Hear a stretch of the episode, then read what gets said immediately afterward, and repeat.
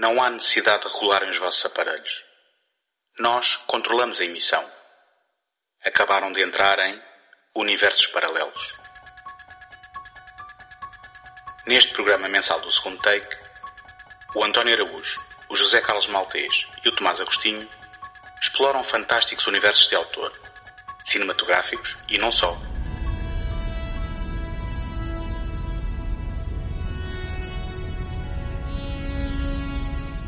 Mundos distantes em planetas desconhecidos até às áridas planícies do faroeste, não haverá pedra por virar numa busca contínua pela centelha de criatividade que alimenta a nossa imaginação.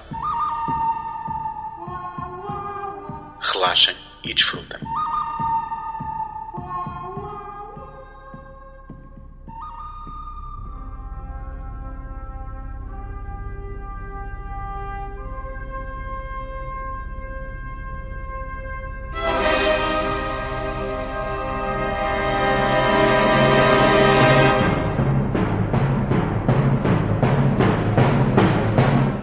Arthur C. Clarke é um dos nomes mais conhecidos da ficção científica, tendo sido considerado no século XX um dos três maiores autores literários do género, conjuntamente com Robert Heinlein e Isaac Asimov. Para os não fãs do género, Arthur C. Clarke será talvez conhecido como o autor de uma das obras mais emblemáticas do século XX, refiro-me a 2001 Odisseia no Espaço, uma obra que é um caso único, ou quase único, de ter sido concebida ao mesmo tempo para cinema e literatura. Algo que Clarke fez com o realizador Stanley Kubrick. A popularidade desta obra, que marcou para sempre a ficção científica, quer na literatura, quer no cinema, levou a mais três livros e um filme que continuou a saga, na qual Clarke nos ensina física ao mesmo tempo que nos lança perguntas como de onde viemos, qual o nosso papel no universo, existe ou não vida extraterrestre e como nos relacionamos nós com a inteligência artificial. Com um universo assim rico e submarento, vamos então explorar neste nosso universos paralelos. Tomás, António, Olá. contem lá como é Olá. que foi a vossa, ou tem sido a vossa odisseia, quer no espaço, quer no tempo, com as obras de Arthur C. Clarke. Olha, eh, a minha eh, experiência começou em 84, quando eh, eu, para aí com 7 anos, apanhei-me numa sala de cinema a ver o 2010. Não, não sei bem como, nem porquê, nem quem me levou. Uh, sei que já nessa idade começava um, a ter muito interesse por tudo o que fosse uh, ficção científica, tudo o que envolvesse espaço. Claro que muito ajudado pelo Star Wars. E de repente, uh, o 2010 era um filme do qual a minha recordação é de que eu não sabia exatamente o que é que estava a ver, mas toda aquela aventura a Júpiter capturou a minha imaginação. Eu, inclusivamente, tive uma banda desenhada que era a adaptação do filme, que eu penso que seria uma banda, uma edição em partes, não sei em quantas, mas da qual eu tinha o primeiro volume, que estava, portanto, que, que não tinha o filme completo, e é uma daquelas coisas que eu ainda hoje não sei que destino lhe dei, mas acho que já não a tenho. Um, e é uma daquelas coisas que, algures ali entre a adolescência uh, e a idade de, de, jovem adulto, devo ter pensado que tinha ultrapassado isto e devo-me ter desfeito dela e hoje gostava muito de voltar atrás no tempo e dar umas, umas estaladas àquele jovem. Um, só mais tarde descobri o, o, o 2001 e percebi que o 2010 era uma continuação de um outro filme que por acaso era só um clássico de da ficção científica, para não dizer um clássico do, do cinema do século XX. Um daqueles filmes que uh, tu antes de veres e antes de saberes se gostas, uh, sabes que tens que ver por obrigação. Um, e do qual eu, entretanto, uh, já, já descobri, talvez, um, também ali perto do, da minha idade adulta, um, e que, no entretanto, já vi numa reposição no cinema, com direito a toda a introdução ainda no escuro, com direito ao intervalo no sítio certo.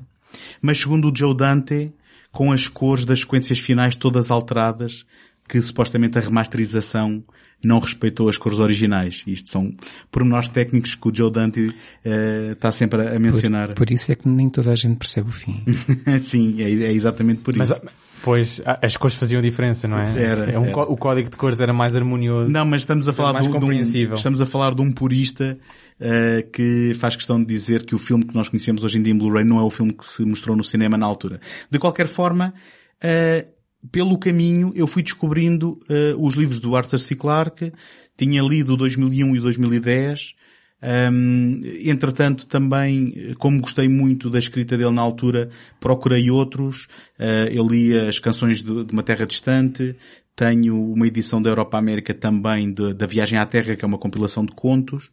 Um, e apesar de nunca ter procurado ser completista e absorver tudo, um, era um, escritor que eu, um, voltando ali às palavras do José na introdução, eu percebia que estava a aprender divertindo-me cada vez que lia o Arthur C. Clarke.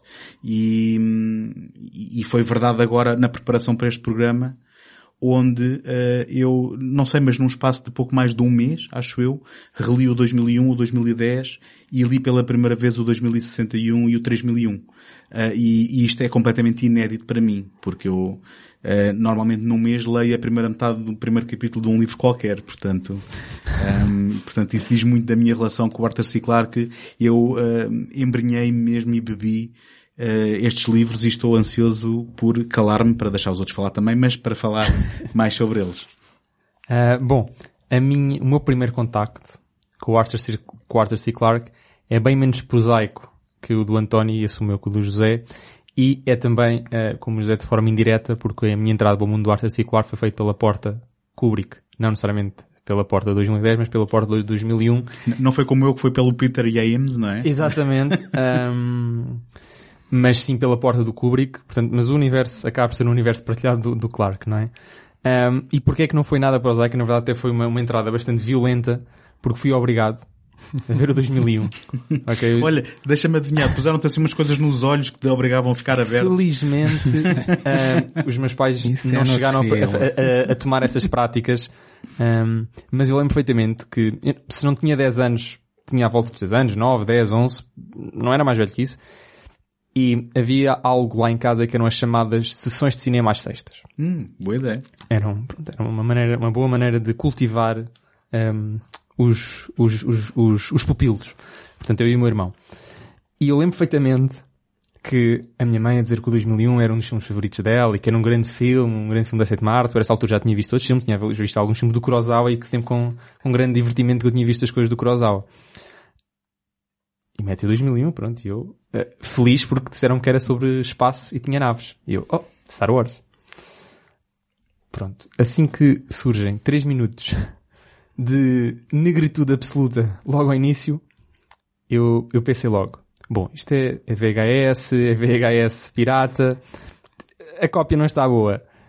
Quando dizem que não, que é intencional, eu fico assustado. Mas, mas Ah. agora deixa-me fazer o parênteses, porque obviamente tu não tinhas forma de saber e ainda hoje é pouco habitual haver edições caseiras que façam isso, porque isto foi a reproduzir a experiência no cinema, em que música, enquanto o ecrã ainda estava escuro, ah, basicamente dava as boas-vindas aos patronos que se iam sentando na sala de cinema e por alguma Ok. razão algumas das edições do 2001 reproduziram essa experiência como um todo porque a música foi composta de propósito para esse Olha, momento. não sabia, mas eu, eu, eu- eu lembro perfeitamente, tenho bastante nítido na minha cabeça, portanto que eu sei que eh, tinha essa, hum, essa parte inicialmente a, a- a negro, por assim dizer, e depois na intermission também. Fiquei logo pé atrás. Depois quando o filme não anda, nem, nem desanda durante uma boa parte de 45 minutos, Como não anda nem desanda? Ah, Passam-se milhões de anos. Também não estou a perceber. Não, não, não, não, não. Uh, foi muito aborrecido. Foi tão aborrecido que eu a certa altura desisti. Fui embora. Não completei. Eu não, a primeira vez que me puseram a ver o 2001 eu não cheguei ao fim. Eu nem sei se cheguei a metade. Penso que será uma reação Ah, talvez normal nessa Pronto, portanto, por isso é que eu digo que foi, foi, foi muito pouco prosaico e foi bastante violenta a minha entrada. E eu, eu, entretanto, já falei com outras pessoas de minha idade e que viram também com idades semelhantes e eu admiro é que eles conseguiram ver e não só, e gostaram à primeira. E eu, pronto, tenho alguma inveja dessas pessoas, claramente devem ser intelectualmente superiores, porque eu não estava habituado àquele, àquele nível eh, de superioridade artística e intelectual. Mas anos mais tarde, portanto, já bastantes anos mais tarde, porque aquilo que foi, eu não quero chamar um trauma, porque se calhar é demasiado forte a palavra para aqui, mas ficou bastante preso na minha memória que aquilo era um filme muito, muito, muito aborrecido. E só muitos anos mais tarde, se calhar 7 ou 8, se calhar já com 18 ou 19, é que voltei a ver o filme. Pronto, aí já com, não com uma maturidade ainda, mas já com um bocadinho mais de maturidade que os meus 10, 11 anos, e portanto vi o filme todo e gostei muito.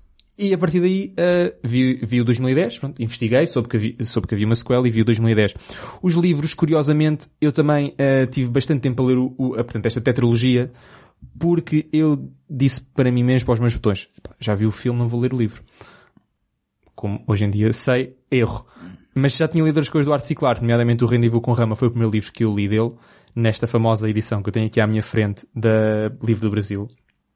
E depois li outros, nomeadamente o Child, Childhood's End, tenho sempre dificuldade com este, com, este, com este título, que também gostei bastante. Depois entrei no 2001, 2010 e por aí fora e li tudo. E hoje em dia o Arthur C. Clarke é dos meus autores favoritos de ficção científica. Portanto, a entrada foi complicada, mas agora há uma relação amorosa bastante pacífica e harmoniosa. Eu acho que nunca vos ouvi falar tanto na introdução de um autor como, como hoje. Portanto, isto promete. Promete. Então eu vou tentar falar tanto quanto vocês os dois juntos e dizer que, no meu caso, a história é bastante diferente das vossas. Eu, quando estava com os meus 16, 17 anos, eh, descobri que o que eu queria fazer na vida era, era ser eh, um, um cientista que, que fosse estudar as origens do universo e essas coisas todas. Cosmologia mesmo, daquela mais, mais hard. E, e então o, o, que eu via em casa era provavelmente o, o Cosmos do Carl Sagan, que era a minha grande inspiração, e, e, e na escola encontrava colegas que, que tinham as mesmas, as mesmas, uh, os mesmos sonhos e discutíamos então o que é que era o universo e, e, o que é que andávamos a fazer quando nós estávamos a pensar no universo, estávamos a ler. E então o que é que líamos? Ficção científica. Então vai-se dando sugestões uns aos outros e alguém me deve ter dito, tens que ler o 2001. Pronto, foi assim que eu, que eu cheguei ao 2001, foi pelo, pelo lado literário. E eu lembro-me que alguém deve ter dito também, ah, o filme, mas tu não vejas o filme, leia o livro, porque o livro é que é, não é o filme. E eu, resolvi que sim, deve-se ler sempre os livros antes de ver os filmes, era aquilo que eu pensava na altura. E não quer dizer que hoje penso muito diferente. E então li o livro. E só depois fui ver o filme, até porque toda a gente dizia, depois quando vês o filme vais ter uma decepção tão grande, é que aquilo não tem nada a ver. e então eu fui ver o filme. Uh, fiquei fascinado pelo universo e, e, e depois uh, li o 2010 e o 2061, li tudo quase de seguida, ali no espaço de um ou dois anos li tudo. E na altura os dois livros que existiam, o 3001 surgiu bastante mais tarde. E, e, e para mim, uh, o Arthur C. Clarke passou logo a ser um, um, uma pessoa à parte no, no, no, mundo da ficção científica e no mundo em geral. Até porque, não sei se vocês se lembram, uh, bem, o Tomás não se pode lembrar de certeza, uh, houve uma série de televisão que passou em Portugal, penso que nos anos 80, que se chamava O Mundo Misterioso de Arthur C. Clarke, ou O Mundo Maravilhoso de Arthur C. Clarke, algo assim, que, em, que, em que o senhor se tornou até bastante popular como, como ícone televisivo, uh, apresentava mistérios daquelas coisas do...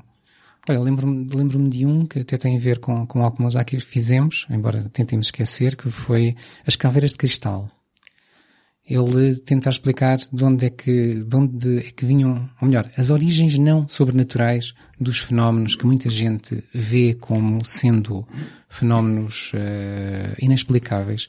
E, e, ele nesse programa o que tentava fazer era pegar na, pronto, em mitos, em, em, em situações tipo o monstro de Loch Ness e, e lembro-me das linhas do, do Val Nazca no, no, Peru e coisas assim e desmistificar mostrando através da ciência, através de, de daquilo que, que, pode ser conhecido e comprovado, como é que as coisas surgem, como é que as coisas chegaram até nós. Esse programa é só uma memória nebulosa na minha, um, é, ou seja, é uma memória nebulosa da qual eu tenho uma pequena ideia, mas não foi nada que fosse marcante. Se bem que eu, por, por essas alturas, havia programas uh, muito populares, uh, eu até lembro-me inclusive de um do Robert Stack, uh, apresentado pelo Robert Stack, mas era mais orientado para aquela coisa de será que andamos a ser visitados por extraterrestres e coisas inexplicáveis, uh, mais sensacionalista Sim. e muito menos científico. Aqui o, o, pois, o objetivo do programa é exatamente o contrário, é tirar o sensacionalismo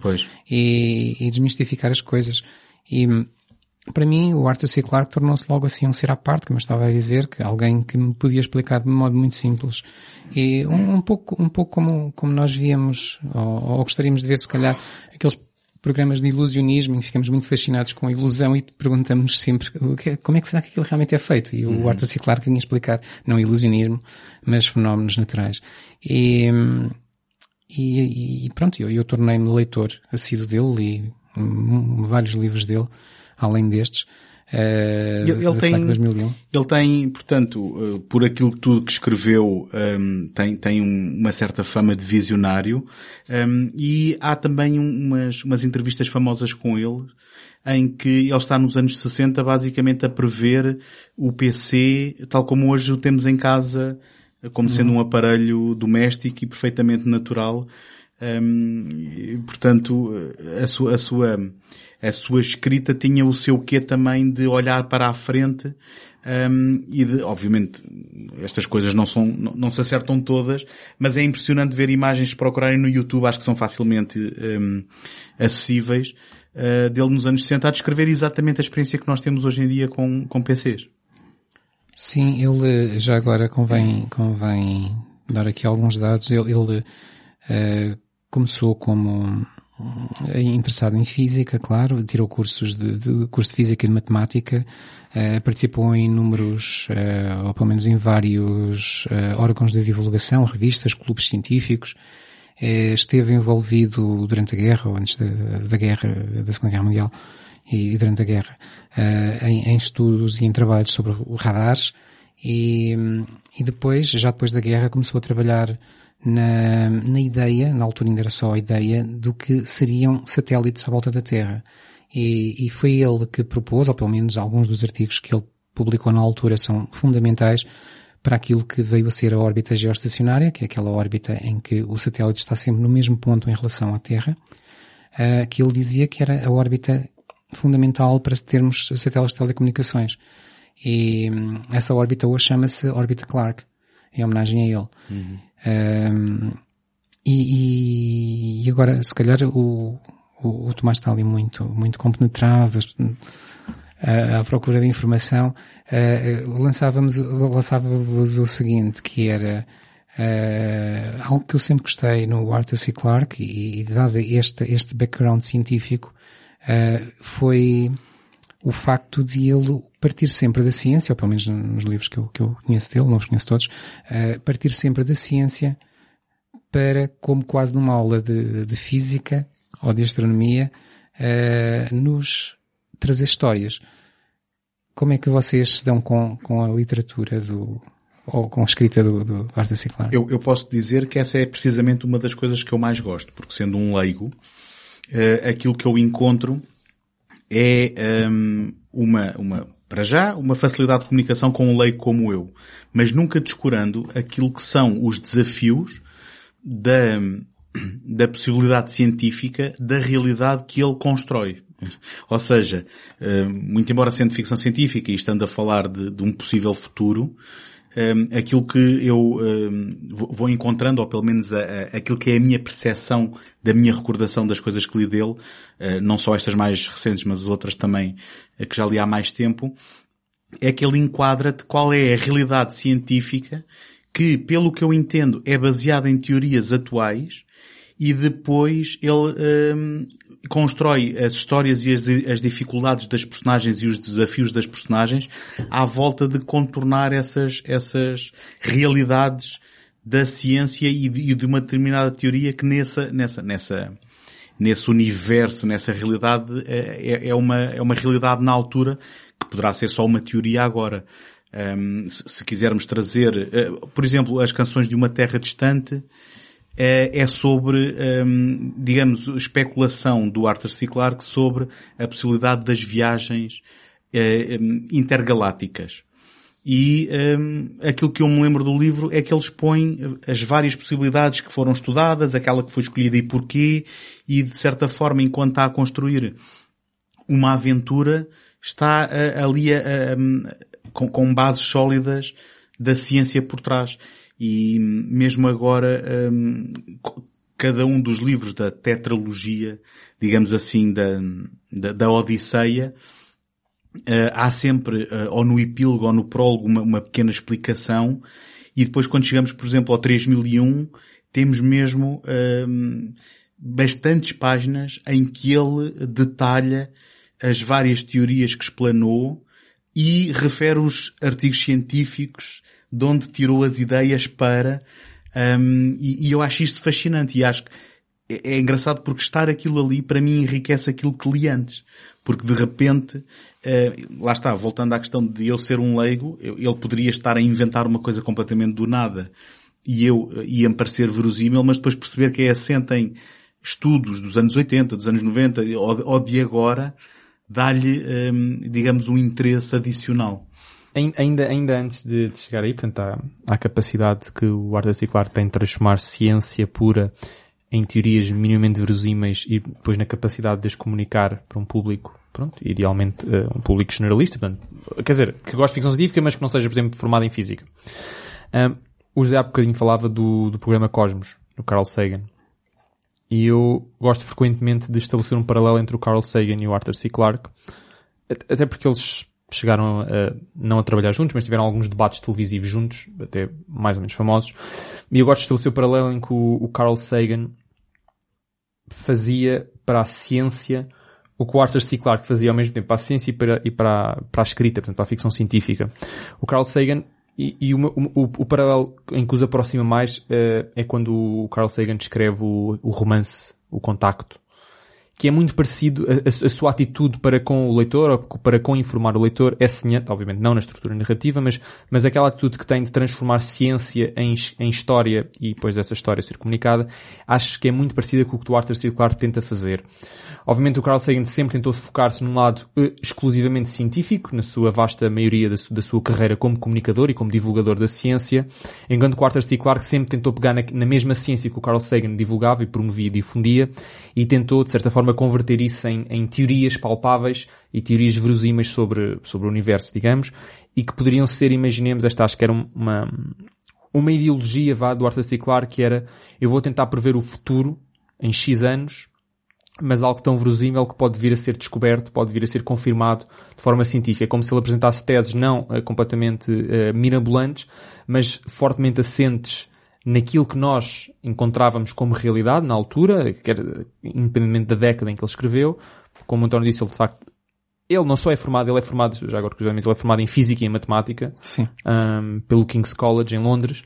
Portanto, ele tinha a base de compreensão dos artigos científicos. Portanto, ele não era só um, um interessado que percebia mais ou menos o que o artigo científico dizia, não é? Ele compre... assumo eu que ele compreendesse perfeitamente o que, o artigo científico dizia. Portanto, depois ele convertia essa, essa matéria bruta, não é? Porque os artigos científicos normalmente têm uma linguagem complexa, uma linguagem difícil, mesmo que consigamos compreender minimamente o que está lá a falar, e ele, portanto, eu assumo que ele, que ele compreendia na, na sua totalidade. Depois ele convertia isso em teses, não necessariamente sobre o que estava ali escrito, mas sobre o que poderia vir a ser escrito sobre aqueles mesmos fenómenos que eram equacionados, que poderiam vir a ser descobertos, e depois transformava isso em histórias. E para mim não, eu não consigo encontrar mais nenhum escritor de ficção científica, ou pelo menos eh, famoso, ou tão famoso como Arthur C. Clarke, que fizesse isso tão bem, com uma certa fluidez, porque de facto, nós quando estamos a ler o, os livros dele, nós, eu pelo menos tenho dois momentos ao ler. Ou perceber-me que ele está a tentar comunicar uma certa tese científica, umas mais que outras, ou às vezes não temos consciência que ele está a explanar uma tese e só mais tarde, retrospectivamente, é que olhamos, ah, quando ele falou naquilo, afinal aquilo era minimamente realista. E portanto, o que eu chego à conclusão é que ele está sempre a tentar uh, uh, impingir-nos ciência quer nós sejamos conscientes ou não conscientes. E isso para mim é uma grande valência da escrita dele, porque é, acima de tudo é difícil fazê-lo de forma inconsciente para o leitor, ou seja, que fique lá, que o leitor capte, mas que não esteja completamente aborrecido por isto é ciência, isto é ciência, isto é ciência, não é? Ou seja, porque aproxima-se, aproximaria-se mais de um daqueles livros de divulgação científica, que obviamente não tem problema nenhum, os chamados livros de não ficção, como o Carl Sagan escreveu vários, sem ser o contacto, um, de Deixa-me só fazer uma ponte uh, eh, um, para aquilo que estás a dizer, porque o, o Arthur C. Clarke parece-me que admirava muito o, o Carl Sagan e ele pega num elemento que é uma, que é uma teoria que o Carl Sagan explanou no Cosmos sobre a possibilidade de vida em Júpiter para ser um ponto central do 2010. Uh, eh, e depois uma coisa que, e, já deixo o José falar, uma coisa que ele fazia, eh, que, que, eu não sei se já deixei isto claro com aquilo que disse, mas na sequência disto, que é, ele tinha muito gosto em acreditar e até, hum. desculpem, e até em dar nomes às suas naves nas suas obras uh, e, e, acreditar e referenciar pessoas que ele admirava na, digamos, no, no ramo. No, e, e, e, pessoas que se calhar podem ficar na sombra porque não são populares, não é? Porque claro. são investigadores. Um, e ele, aí nesse aspecto, pegando aqui numa palavra que o José usou, uh, parece-me que também utilizava as suas obras para divulgar o seu trabalho e o dos outros. Concordo plenamente. Vou só arrematar, para, já, já estou aqui há demasiado tempo a falar e para o José também poder falar. Eu acho sinceramente que o Quarta Circular é, encontra-se aquilo na, naquele mídia medial do, do escritor de ficção científica que é, um, que é uma ponte entre a ficção, portanto a sua, a sua história conta, e a ciência, aquela ciência, não, não lhe quero chamar verdadeira, mas, mas a ciência que é feita no momento, portanto a ciência que é, é feita pelos cientistas, que é escrita, etc. Eu acho que o Arte Circular faz uma ponte perfeita entre esses dois mundos. Sim, estou de acordo. E, e, e, os exemplos virão depois quando nós começamos a falar do, do, dos vários livros e filmes. Uh, mas, no entanto, se calhar só para dar aqui um, um, uma introdução, eu, eu, diria ainda mais, é que não é só uma questão dele explicar ciência uh, de teorias científicas, dito assim, da ideia que estamos, se calhar, ou que ele estava, se calhar, à procura de, de de teorias científicas muito elaboradas, muito estranhas, muito difíceis de captar. Ele faz mais que isso. Ele, ele pega em ciência básica e apenas mostra uh, fora daquilo que são, que é o nosso senso comum. O nosso senso comum, afinal, o que é? a Terra. É onde estamos. E, e como toda a gente que já estudou física, mesmo no liceu, Uh, está sempre a ouvir aquela coisa das condições ideais, uh, sem resistência do ar, sem atrito, sem isto, sem aquilo, sem, sem forças externas. E, e então, de repente, o Arthur C. Clarke via no espaço interplanetário essas condições ideais. Então pode falar das coisas mais corriqueiras. Eu dou dois exemplos. Uh, logo no 2001, logo na fase inicial, uh, quando o personagem principal de, de, dessa fase inicial, e que depois será personagem principal também no 2010, que é o Haywood Floyd, uh, está em imponderabilidade, está, vai, vai à Lua, vai, vai passar numa estação espacial. Há, há, um momento em que se vê um pensamento dele em que ele diz que uh, é sempre bom as pessoas afastarem-se dos novatos, uh, porque esses ainda não sabem muito bem a diferença, uh, não sabem do ponto de vista sensorial, do ponto de vista prático, a diferença entre peso e massa. Porque se se está em ponderabilidade, ou perto disso, não se tem peso, mas a massa é a mesma. E portanto, quando se quer, por exemplo, dar uma curva, se se vai com velocidade a mais, saímos disparados. E, e é daquelas coisas que nós, nós provavelmente nunca pensámos, mas se calhar é uma das melhores formas de mostrar a diferença entre peso e massa. Uh, penso que é no 2061 há um momento em que ele está a dizer também, também com o Waywood Floyd, uh, a dizer que a nave tem gravidade, tem, tem uma pequena gravidade, porque ela está a sofrer uma aceleração, e portanto há uma pequena gravidade que é excelente para, por exemplo, prender líquidos às suas superfícies e agora aqui já podemos comer sopa. Uhum. Mas temos é que ter cuidado. É que as pessoas chegam a levar mais de um ano a perceber que não podem mexer a sopa com demasiada violência senão ela sai do prato. São estes, estes detalhes, que são muitos e praticamente há um por página, quando não é mais, é, que são coisas muito, muito banais, muito simples, mas que ao mesmo tempo nos fazem perceber que a física é, é algo que está à nossa volta e que se calhar não pensamos porque damos tudo como adquirido. Uhum. E, e eu se calhar acrescentaria e que aquilo que para nós hoje é extraordinário amanhã pode ser banal, não é? Que depois sim, isto sim. se reflete na própria representação dessa cena que falavas do Heywood Floyd em trânsito. Ele, ele, ele é um comutador que está numa viagem à Lua e ele não está fascinado a olhar pela janela, ele está a dormir. Ele está a aproveitar para, para, sim, sim. para, para tirar aqui uma soneca um, e quando, para qualquer um de nós, uma, uma ida à Lua seria o evento de uma vida e que nós quereríamos absorver todos os segundos, não é? Sim, faz, faz-me lembrar aquela, pronto, célebre frase do Arthur C. Clarke, né, que tecnologia demasiado avançada é indistinguível da magia. Da magia, exatamente. Um, e é literalmente isso, não é? Aquilo que hoje para nós é incrivelmente extraordinário, não é? Quase se calhar próximo da magia, do ilusionismo, há bocadinho o José uhum. falava da questão do ilusionismo calhar daqui a 100, 200 anos, não é? Ou, ou se fosse efetuado por um povo muito avançado, ou, ou por uma, uma sim, raça sim, muito sim. avançada, não é? Que para eles é algo como nós uh, compreendemos minimamente como é que uma chamada telefónica funciona, não é? Mas fosse há 400 anos atrás, se alguém visse a falar com outra pessoa, sei lá, a milhares de quilómetros uhum. de distância, Aliás, se fosse há 500 ou 600 anos íamos parar a fogueira. Aliás, um... Eh, no 3001 fala-se de que eh, para uma pessoa de, do, do século XXI um, estar adormecido e acordar em 3001 é muito menos choque do que seria para uma pessoa de 1001 acordar em 2001 por causa de todos os avanços tecnológicos Exa- que houve Exatamente. um, no durante o século XX, na realidade. E, portanto, houve uma, uma evolução e um salto tão grande, tão qualitativo, que se prevê que os próximos mil anos não haja nada que fosse tão chocante para nós como seria para Parece alguém há um- que, vive há mil é, anos parece que atrás. desenvolvemos uma maior capacidade de compreender o incompreensível. Uhum. Ou seja, de esperar o inesperado. Ou seja, se nos fôssemos, se colocássemos nessa posição, nós fazíamos um salto, não estou a dizer que era rápido, mas havia um salto, eh, portanto, a, a nível do pensamento que, ok. é Conseguiríamos tecno- é lidar no mínimo, não é? Exatamente. Com, com a, a novidade, não é? Exatamente, Sim. porque há, há uma maior adaptação portanto, e a ficção científica de facto veio ajudar a expandir esses horizontes das possibilidades.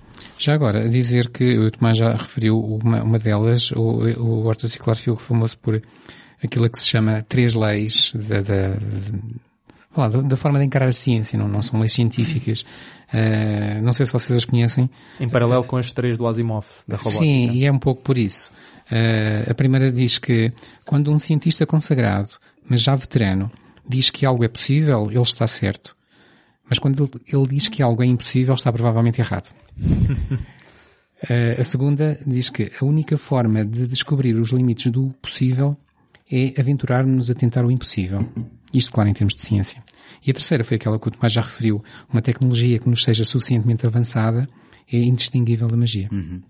Ele de vez em quando saía-se também com algumas frases que apetece emoldurar nos seus, nos seus livros, porque eu gosto em particular, eu agora vou parafrasear, eh, no 3001, quando se fala eh, de que a, política é ehm, a arte de gerir o possível. E, e alguém que vive em- há mil anos à nossa frente diz, Bom, por isso é que para, a política só vão aquelas mentes medianas, porque os génios procuram, eh, eh, portanto, lidar com aquilo que não é possível, não é? Sim, Com, sim. Com aquilo que é Tem- inimaginável. Tem a ver com esta segunda lei. Uhum. Então, se calhar avançando um pouco, ehm, deixando um pouco o Arte a Ser Claro descansar, eh, pedia-vos que vocês fizessem aqui a ponte para, para o que vai ser 68. Ehm, ficção científica no cinema era algo que era visto como, como série B ou, ou série Z, se pensarmos no, Indistinguível da magia. aí eh, indistinguível de outras coisas muito mais. Ah, Se pensarmos no Ed Wood e assim. eu ia dizer indistinguível da magia porque era indistinguível da fantasia, não é? Sim, sim, isso É, também, Era também. isso, não, não, É, não é, havia... Era algo que era visto como, secunda, como menor e, portanto, a que não se dava muito valor e, e na qual não se punha grande empenho. Os filmes eh, começaram a proliferar, principalmente nos anos 50, eh, são im- muitíssimos, mas, mas quase todos muito maus e, e só muito aos poucos é que aquilo a que se chama é que eh, vulgarmente se chama hard science, que é, que é a ficção científica que procura bases científicas e ensinar-nos alguma ciência e, e não apenas uma fantasia completamente alucinada como, como até aí acontecia, eh, traz alguns frutos para o cinema. Eh, eu, eu- eu dou dois exemplos que são o Destination Moon de 1950 e o Forbidden Planet de 1956, não sei se vocês conhecem. Eu, eu queria começar por dizer que eu não gostava que se equacionasse ficção científica de fantasia com ser mau. Eh, portanto, Eh, não, é- Naquele é caso- porque naquele aquilo- caso, aquilo geralmente que era mau. Por isso é que eu disse ficção científica, mag- magia, Pronto. fantasia, não... Porque, hum, e é engraçado que eu tenho aqui um exemplo, eh, eu tenho aqui um exemplo eh, que, que se calhar é uma exceção da ficção científica que tentava ser um bocadinho mais, mais rigorosa, ou pelo menos pensar coisas de outra forma que não estes filmes de série B e Z, que é o Forbi eh, desculpa, agora ia repetir o que o José disse, que é o Things to Come, que é um filme esse, esse da- muito anterior. é um filme da, da, da década de 30 que, e já agora Baseado aproveito, aproveito para falar, eh, o, o- infelizmente o Tomás alertou-nos para a existência de um livro que se chama The Lost Worlds of eh, 2001. Eh, já nos alertou para isto muito tarde e eu não tive a oportunidade de lê-lo porque estava a ler os outros quatro de enfiada. Eh, mas eh, eh, deixo já aqui a recomendação e é algo que eu vou fazer, eu vou continuar a ler este livro Vale bem a pena. que é, que é um documento fascinante sobre as várias iterações da evolução da história. E é contado, eh, além de, além de, de, de aspectos da produção do 2001. E ehm, o Arthur C. Clarke conta lá que este era um dos seus filmes de ficção científica favoritos e ele fez o Stanley Kubrick ver o Things to Come e basicamente a resposta do Stanley Kubrick foi nunca mais vou ver nenhum filme que me recomendes. Porque o achou horrível. Um, já agora também só fazer aqui eh, menção que o Arthur C. Clarke, por seu lado, não era uh, contra ficção científica mais fantasiosa e ele por várias vezes eu, eu já li ele a chamar ao Guerra dos Mundos do H.G. Wells de genial e portanto, um, pronto, não estamos a falar de art science, mas ele tinha apreço pelo Sim, género. eu, não é? eu não estava aqui a qualificar, embora eu tenha dito que os filmes nos anos 50 geralmente eram muito maus, eu, eu penso que sim, mas de qualquer maneira não estava a qualificar em termos de subgénero. Uh, apenas a É, dizer é que eu que era discordo, muito- desse- é- eu discordo dessa afirmação e seria até interessante para, para outro fórum, mas filmes por isso é que eu chamei a atenção. Sim, os filmes de monstros principalmente, de ataques extraterrestres e etc. É para os mais distraídos, eu no Mas- segundo take este ano tenho estado a fazer um miniciclo sobre eh, invasões, digamos, do, do outer space, eh, Sim, tudo, espaço tudo, tudo, tudo com produções dos anos 50 e posso dizer que me divirto muito, portanto, eh, também não estou a dizer que são bons, mas estou a dizer que eu tenho um apreço por eles. Mas pronto, deixando isso de lado, o que eu queria dizer é que não havia ainda muito esta, esta, seja positivo ou negativo, não, não vamos agora qualificar, mas não havia muito esta necessidade digamos assim, de alicerçar a ficção científica na ciência. O, o Destination, o, Destination Moon, por exemplo, tem como um dos argumentistas o, o Robert Heinlein, que foi uma das primeiras tentativas de começar a trazer gente famosa da literatura e, e gente reputada para o cinema para tentar dar-lhe algum, alguma hum, credibilidade, chamemos-lhe assim. Pronto, o António já deu a opinião dele, Tomás, o que é que tu pensas de- Um, destes primórdios de, de ficção Pronto, já que estamos neste enquadramento histórico, se me permites eh, só tentar ser um bocadinho advogado do diabo e que a culpa do, dos filmes dos anos, vá, centremos nessa década, dos anos 50, da, da grande produção prolífica dos, dos filmes de monstros, Ahm, a razão pela qual eles nu- nu- nunca se dedicaram, ou pelo menos a razão pela qual eu acho que eles nunca se preocuparam com, com a ciência daquilo, é porque esses filmes são filhos eh, inevitáveis das, das histórias que se contavam nas revistas Pulp dos anos 30, ou pelo menos famosos nos anos 30, que eram histórias semelhantes a essas. Portanto, eram as histórias pulp, eram as, as- a série B da, da, da- literatura ou da escrita. Era escapismo. Um, Era escapismo. Sim, mas nem sequer era um escampismo reflexivo. Ou seja, era... Sim, porque também eh, a própria exploração espacial ainda não era, ainda era uma Sim. miragem, não é? Não era algo que estivesse Mas, no horizonte. mas, ou seja, isto tudo para dizer, portanto, eu- eu- esses filmes são, são filhos diretos, da, portanto, são, continuam essa, essa, herança de- de- de- das, das histórias de pulp dos anos 30, que depois tornaram-se cada vez menos famosas, porque por volta dos anos 40, mas acima de tudo por volta dos anos 50. Portanto, quando se estava a fazer no cinema o que se fazia nos anos 30 na literatura, começou-se a fazer acima de tudo nos anos 50, na literatura, o que se veio mais tarde a fazer na ficção científica, e que eu acho que essa tradição começa pelo menos assumidamente com o 2001, que é aquilo que o já está a falar, a hard science fiction, que é uma, uma ficção científica muito mais preocupada com a ciência e com uma certa exatidão do, do, que- do que era apresentado, e é aí que entram autores como Asimov, Heinlein e, por sua vez, o Arthur C. Clarke, trabalhando paralelamente um desses três, outro grande autor, que é o Philip K. Dick. Mas esse sempre foi muito mais especulativo na sua abordagem, estava muito menos preocupado com a ciência, apesar de haver lá eh, propostas científicas. Estava mais preocupado com as drogas. Isso, garantidamente. Mas isto para dizer que, no início do século, portanto, nós hoje em dia, quando lemos um, por exemplo, o Wells, o H.G. Wells, quando lemos um livro dele, são livros incri- incrivelmente especulativos e completamente dissociados da realidade co- como a conhecemos, mas o Wells tinha uma atitude muito semelhante à escrita à do Arthur C. Clarke. Muitíssimo semelhante. Portanto, o- o Wells é formado também em ciência. Eu não quero cometer um erro, mas eu acho que ele é da biologia ou da botânica. Um, e portanto ele também tinha uma enorme preocupação com a ciência e com o que se fazia na altura. Portanto, os livros que nós conhecemos do Wells, ah, obviamente a, a Guerra dos Mundos, um, o, o Homem Invisível um, e por aí fora, são baseados naquilo que ele achava que eram possíveis e teses científicas possíveis. Portanto, o, o- a Guerra entre os Mundos é uma possível, é, é uma tentativa de resposta à mesma pergunta que motiva o Arthur C. Clarke a escrever o 2001, curiosamente, que é o que é que seria se encontrássemos vida alienígena. Obviamente a, a do Wells é bastante mais, ehm, como é, que, é, é mais violenta, mas não era isso, ou seja, Mais é- pessimista. é, é mais pessimista, mais violenta, mas é também mais gráfica, mais visual, portanto, lutas, batalhas, ação. Mas, mas, mas tem por base também um, uma tentativa de uma abordagem minimamente científica, coisa que, por exemplo, o outro que acaba por ser mais ou menos contemporâneo do Wells, mas mesmo assim surge uns anos antes, que é o, o, o Jules Verne, esse sim, esse é que não tinha qualquer intenção de cientificar as suas obras, portanto são, são fantasia total, apesar de nós hoje em dia dizermos que é, são primórdios da ficção científica. Mas o Wells não. Portanto, ou seja, não é que não houvesse literatura, ou seja, base para fazer filmes de ficção científica uh, mais preocupados com a ciência, diria eu. Eu acho é que as produtoras de cinema viram-se tão... Um, estão rodeadas de tanta produção de literatura pulp nos anos 30 que eles acharam que isso vendia mais e portanto que chegava a mais pessoas. Isso lhe tem razão. Nos anos 50 os filmes de monstros tiveram o seu sucesso. Ah, portanto, isto estava só a tentar jogar aqui um bocadinho de advogado do diabo e, e para não tentarmos crucificar os, os filmes dos anos 50 Sim. como sendo... Eu, eu, sinto que tento sempre defender, ah, mas porque também jogavam com outros medos em que a ficção científica era Sim. apenas uma máscara, não é? E uma Sim. capa para, para jogar... se com a grande questão da, do, do cinema, de ficção científica e de literatura de ficção científica anos 40, 50, que era a ameaça da bomba, não é? A ameaça da bomba, a Guerra ah, Fria, a ameaça sim. do outro, portanto estamos a falar ah, tudo isto, portanto, ou, ou melhor... Isto é que surgem os clássicos como Godzilla, etc. Certo, a ficção científica era apenas um meio para, para eh, explanar estes, e, estes meios e para sim, projetar e servir de válvula de pressão. Projetar menos também. Convém realçar isto no cinema, não é? Porque uh, na literatura uh, existiam outras preocupações e, uhum. e, e, os autores, pelo menos estes autores de, nós, de que nós temos estado a falar, já conseguiam dar um pendor científico muito maior às suas histórias. Talvez no cinema isso não fosse, isso fosse visto como algo que pudesse afastar os espectadores e, portanto, convinha uh, insistir mais na, na, tal vertente do escapismo.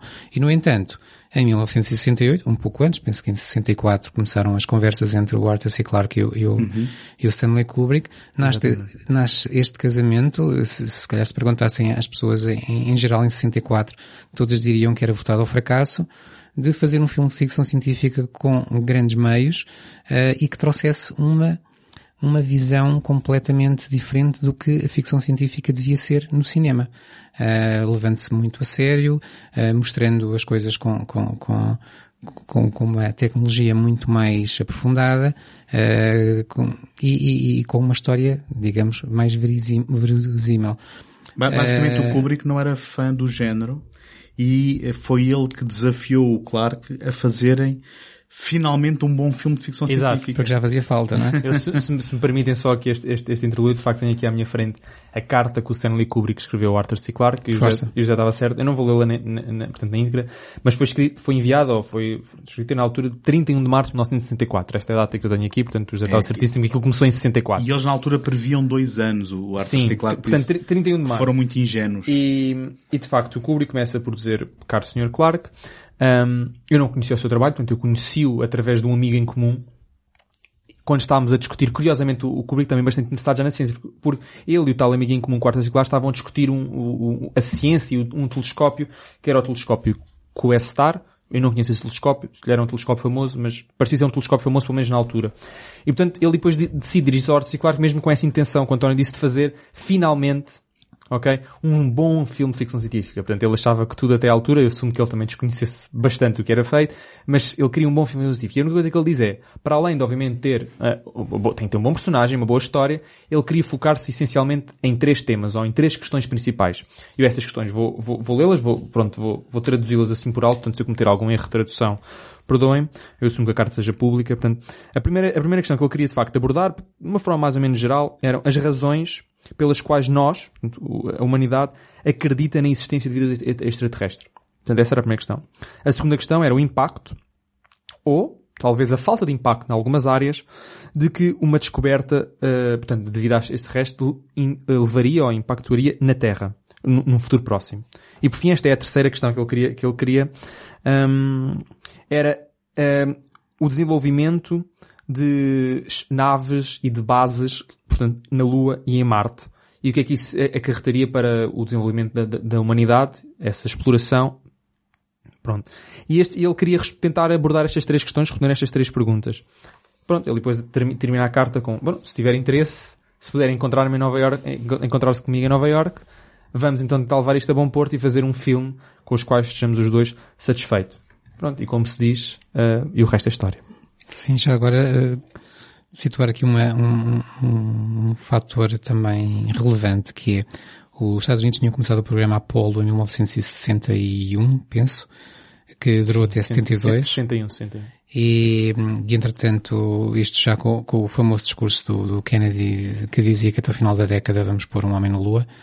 E, e, portanto acredito que nesta altura houvesse uma grande, um grande entusiasmo sobre o tema e, e uma grande crença de que as coisas iam mesmo acontecer. Uhum. Uh, e isso esteja também, também na base da motivação tanto do Kubrick como do, do Clark para avançarem por esta obra. Nomeadamente esta terceira questão da exploração e desenvolvimento de uma base lunar e em Marte que depois no filme, no filme como, como, vemos, pelo menos no filme, acaba por ser bastante transitório, acaba por não ser foco principal nem sequer secundário do filme, acaba por ser só algo que está lá para encher o cenário um, Mas depois portanto, o tipo de, vá lá, colonização espacial vai se tornando mais importante, a principalmente sim, a partir claro, de 2061. Sim, mas pronto, como eu estava aqui a falar do, do Kubrick, não é? Tanto da sua sim, obra sim, 2000, sim, sim, o Kubrick já não esteve envolvido nos outros. E, e pronto, isso se calhar vale a pena dizer que estes dois autores uh, trabalharam, trabalharam portanto, durante quatro anos uh, numa coisa que acabou por ser uh, bastante sui generis, que é não, não, faz, não, não foi fazer um livro a a partir de um filme, nem foi fazer um filme a partir de um livro, uhum. foi trabalhar conjuntamente uh, naquilo que seria um livro e um filme. Tem, obviamente, muitos pontos em comum, mas também tem uma outra divergência. Uh, falaremos disso mais daqui uhum. a pouco. E, e o Arthur Clarke acabou por dizer várias vezes que se calhar o livro devia ser acreditado a Arthur C. Clarke e Stanley Kubrick e o filme devia ser acreditado, o argumento do filme, a Stanley Kubrick e Arthur C. Clarke. Na verdade, o nome do Kubrick não aparece no livro, uh, embora o nome do Clark esteja como esteja presente no, no argumento do, do, filme. Também me parece que uh, o, o, Clark trouxe daqui experiências muito compensadoras e, e, e, passou a vida toda a elogiar o processo, a elogiar o filme, a elogiar o Kubrick. O inverso não terá sido bem assim e o Kubrick teve a dada altura para substituir o Clark como argumentista. Mas uh, destas coisas da produção e, e, de como se chegou produto final, tenho a certeza que o António sabe Bom, muito mais que eu. Eu ainda, não, eu ainda não tive a oportunidade de ler, como disse, o The Lost Worlds of 2001 e ainda... Ainda melhor que esse é outro, agora, Jerome Angel. Pronto, e, e, haverá aí muito boa literatura, mas daquilo que fui apreendendo, um, em relação a esta história de produção, um, cada vez mais vou percebendo que esta é uma história fascinante de criação também. E nós já aqui falámos sobre o processo de criação do Star Wars original e de como muitas vezes nós olhamos para um produto final e achamos que ela nasceu assim da mente do seu criador, de tão cristalizado que está também na, na nossa experiência e na nossa história com, com essas obras. E o 2001 parece ser um filme tão clínico e, e tão preciso que parece quase impossível que tivesse sido pensado de outra forma e não podia estar mais longe da verdade. Um, a, a, história, portanto, quando, quando o Arthur C. Clarke se junta ao Kubrick um, basicamente o que o Kubrick queria era que ele trouxesse alguma da sua bagagem, algumas das suas histórias, que ele achasse que queria aproveitar.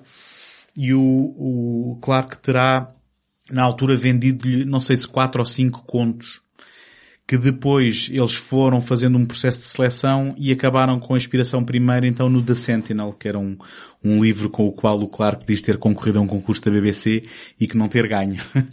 Um, e também com alguma, alguns pontos de contacto com uma história dele que tem vários títulos em diferentes publicações, mas que o título preferido do Clark é o uh, Encounter in the Dawn, em que o The Sentinel um, falava de um artefacto extraterrestre que tinha sido deixado na Lua e que é encontrado pelo, pelos seres humanos, uh, precisamente quando estão a explorar a Lua e têm lá colónias, e o Encounter in the Dawn é um, uma espécie primitiva, uh, aquilo que parecem ser os nossos antepassados, que são visitados por uh, um ser uh, mais evoluído e tanto quanto eu entendo, há, uma certa ambiguidade sobre que, se nós seremos o visitante ou o visitado.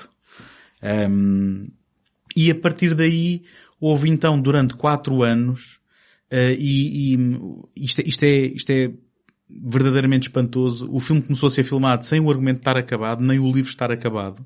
Começou um processo de escrita uh, e neste, neste livro que eu já referi e, e que o Tomás fez, um, fez, portanto, muito bem em mostrar-me, há excertos de capítulos inteiros que foram abandonados uh, onde uh, se ponderava mostrar as entidades extraterrestres, por exemplo, onde se ponderava um, mostrar o universo no nosso planeta Terra de 2001, o que é que era o futuro, e portanto há toda uma, não só estrutura, mas, mas uma, uma abordagem completamente diferente, que, e agora resta saber que forças é que se terão movido para chegar ao filme que nós conhecemos, foi reduzindo àquilo que veio a ser um, o filme e coisas muito interessantes, não só tu tens lá capítulos em que vês e, e, e, é, e é, nomeado uma personagem que é um extraterrestre que está a treinar uh, os, nossos, os nossos antepassados e que está, uh, digamos, ativamente uh, a estimular a, a, sua inteligência,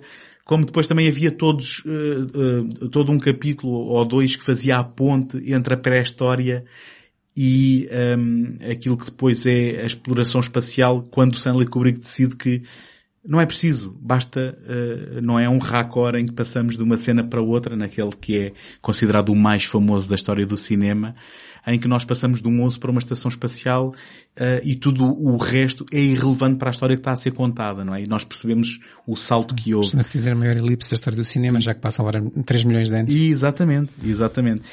Um, e, e, portanto, uh, eu tenho aqui uma frase que eu gostava de, só de partilhar convosco, que é muito engraçada um, em que um, o, o Clark partilha connosco algumas entradas do seu, do seu log, não é? Do seu diário, e a alturas tantas, num, numa fase em que o Clark sentia que já tinha o livro acabado. E, inclusivamente, ele começou a perceber que o Kubrick estava a atrasar eh, digamos, dar autorização para que ele fosse publicado, para, para o filme sair primeiro que o livro. Basicamente é isso que, que, é, que é sugerido um, há uma entrada na, na, no diário do Clark em que ele diz tive uma longa sessão com o Stanley a discutir o argumento. Muito boas ideias foram discutidas, mas eu gostava que não tivéssemos mais. Porque ele basicamente já andava nisto há quatro anos. Um, e, e, portanto, e agora, enfim, um, podíamos falar de mil e um exemplos, mas vou só dar um ou dois, onde, por exemplo, uh, não tínhamos um monólito preto como, como eh, digamos, aquela imagem icónica, aquilo que ficou a imagem icónica além do wall, uma das muitas, vá, dizendo assim. Um, no livro, uh, na Sentinela e nas primeiras iterações do livro, um, eu penso que era um, uma forma quase de pirâmide uh, transparente. Um, eu agora não tenho bem a certeza qual é o nome do, do, do polígono certo, um, e depois uh, decidiram que a forma se calhar não era adequada e então passaram a um monólito, mas o Clark queria que ele fosse transparente porque queria que aquilo servisse quase como um ecrã uh, em, em, que projetasse imagens para ensinar. Uh, e depois ele próprio reconhece hoje em dia que seria uma ideia muito ingênua e que de repente aquele mistério do monólito serve muito melhor mas no livro, um dos monólitos é, é de cristal. É, exatamente. No livro manteve-se. O, o, o, que aparece, vá na futura África, na, na pré-história, é transparente, é, é efetivamente.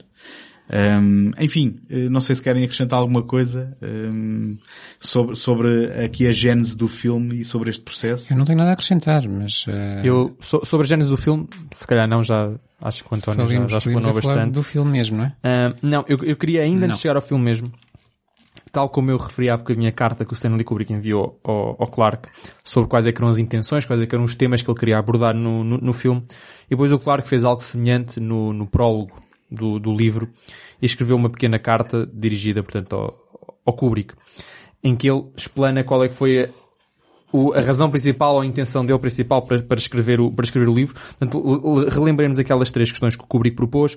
O Clark pega nas primeiras duas, acaba por fundi-las e acaba por uh, subvertê-las um bocadinho, em que a questão já não é tanto qual é, ou seja, a, raz, eh, portanto, a razão explícita de qual é que é as razões ou porque é que acreditamos em, na existência de vida extraterrestre ou quais é que era o, qual é que seria o impacto ou a falta dele uh, na descoberta. É mais porque é que um, ainda não ocorreram encontros. Uhum. Porque poderiam já perfeitamente ter ocorrido encontros entre portanto, o ser humano e, e uma vida extraterrestre. Portanto, é, esta é mais ou menos a pergunta principal. Um, porque visto que... Deixa-me deixa só dizer, num, num extra do, do Blu-ray do 2001, há uma entrevista com o Arthur C. Clarke, que presume ser alguns nos anos 60, em que ele prevê que esse encontro vai ocorrer nos próximos 50 anos. Portanto, ele estava mesmo otimista sim, sim, sim, em relação a isso. Tanto que, se, pronto, se me permitem agora ler aqui um, um parágrafo, não é muito grande, eu, eu vou ler em inglês e depois podemos, se for necessário, fazer uma tradução livre, mas A não ser que algum de vocês tenha o livro em português e tenha este prólogo. Uma carta que o, Cic- que o Clark enviou ao Kubrick. Não, Não. tem? Pronto. Não, tenho aqui em inglês só. Então, uh, men have been slow to face this prospect, o tal encontro. Some still hope that it may never become reality. Increasing numbers, however, are asking, why have such meetings not occurred already, since we ourselves are about to venture into space? Mas está, ainda não tinha chegado à Lua.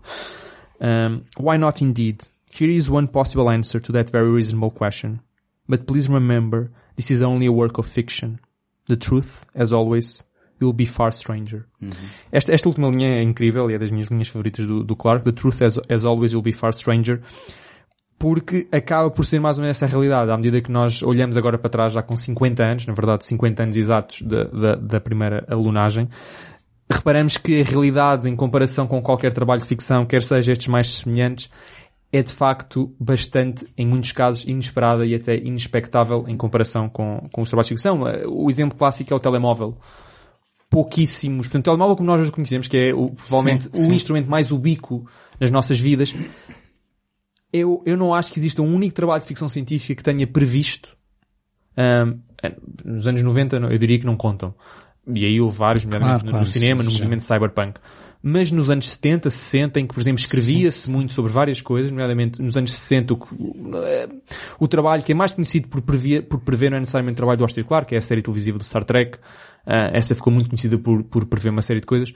Curiosamente preveu aquilo que nós hoje em dia chamamos os tablets, mas o Sim. telemóvel é uma raridade. E essa é, um- pronto, é, uma das, é um dos anacronismos bastante datados do 2001, que é o facto de não existirem telemóveis, mas existem cabines telefónicas nas naves. Uh, Sim, já agora, já agora o 2001 é agora- premiado, o 2001 é premiado de ecrãs, há ecrãs em todo lado. Sim, Uh, sim, sim. O filme, no 2010, uh, há quase uma, uma, uma antecipação do touchpad. Sim, Agora, eu acho 2010 é de 84, né? Certo, Porque isso já é, certo. já estamos mesmo a entrar na, no cyberpunk, na informatização. Mas a questão que eu acho que é relevante é que nunca se previu a minitu... Não. miniaturi- É miniaturização. Sim, é esse. Obrigado. É a miniaturização. Nunca se, E, portanto, nunca se é- previu o tamanho que a coisa É teria, engraçado que não é? apesar desta carta ter sido escrita, portanto, na altura da publicação de 2001, é muito verdade esta última linha de que a verdade é muito mais estranha e isto é só um trabalho de ficção, mas acaba por tentar responder a esta Outro questão. exemplo de, de, Do primeiro que encontro. estavas a dizer, Tomás, é, para mim, é no, no, no caso da ficção científica, prever ou não prever o futuro, é a internet. Acho que também não há,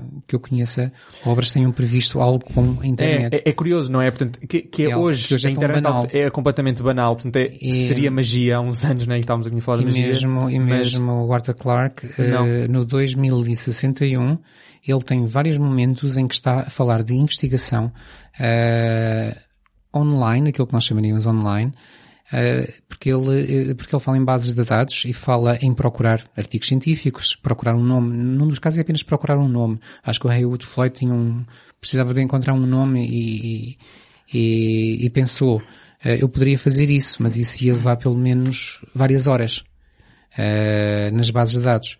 E depois, mais tarde, há alguém que está à procura de artigos científicos e tem sorte, porque eles apareceram logo. Só demorou duas horas eh, que os artigos aparecessem.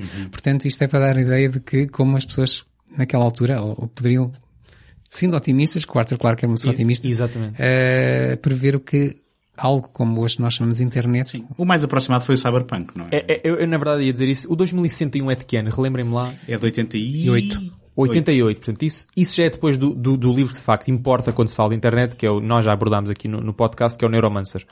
O Neuromancer, nomeadamente o William Gibson, ficou conhecido por cunhar o termo cibernética, redes, e tanto cons- nós dizemos que é o pai da, da internet ficcional, ou seja, da proposta de que os seres humanos podem estar interligados por eh, terminais cibernéticos e podem comunicar uns com os outros sem ser por eh, via telefónica, podem ver as caras uns dos outros, podem enviar conteúdos, podem enviar fecheiros, etc. Portanto, aquilo que hoje em dia chamamos de internet, obviamente é bastante deturpado do que hoje é a realidade, né? porque na, na Matrix, vá, do William Gibson é muito mais semelhante à Matrix pronto, do filme, do filme Matrix, em que há um acesso eh, quase corpóreo à, in- à internet, não é?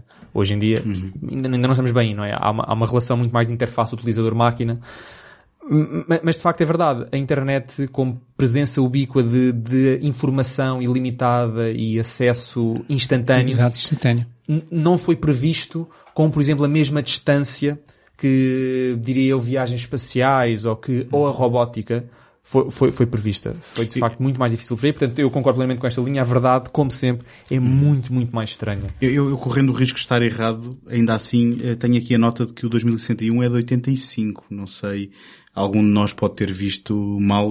eh, Eu, eu não me lembro. Tô só- tô só a o- o lançar Neuromancer- isto porque- O Neuromancer, é Pois, o não- Neuromancer não é- mesmo assim é de 84. Pronto, eu não, eu não, só estou a dizer isto Sim. para, o- para o caso de estás tu errado e eu, e eu certo, mas, A eh, minha edição diz 88, mas já, já, já verifiquei. Deixamos isso isso. para os nossos ouvintes. porque, porque supostamente está ligado à passagem em 85 do cometa Halley eh, pela Terra, portanto, mas, mas enfim, corro o risco de estar enganado e de meter. Mas de qualquer maneira, o, o- caso mantém-se, não é? O caso de que há uma série de coisas que nós hoje em dia damos como garantidas que eu, eu, podia, dificuldade. eu podia procurar agora, mas ia levar horas até descobrir essa Pois, informação.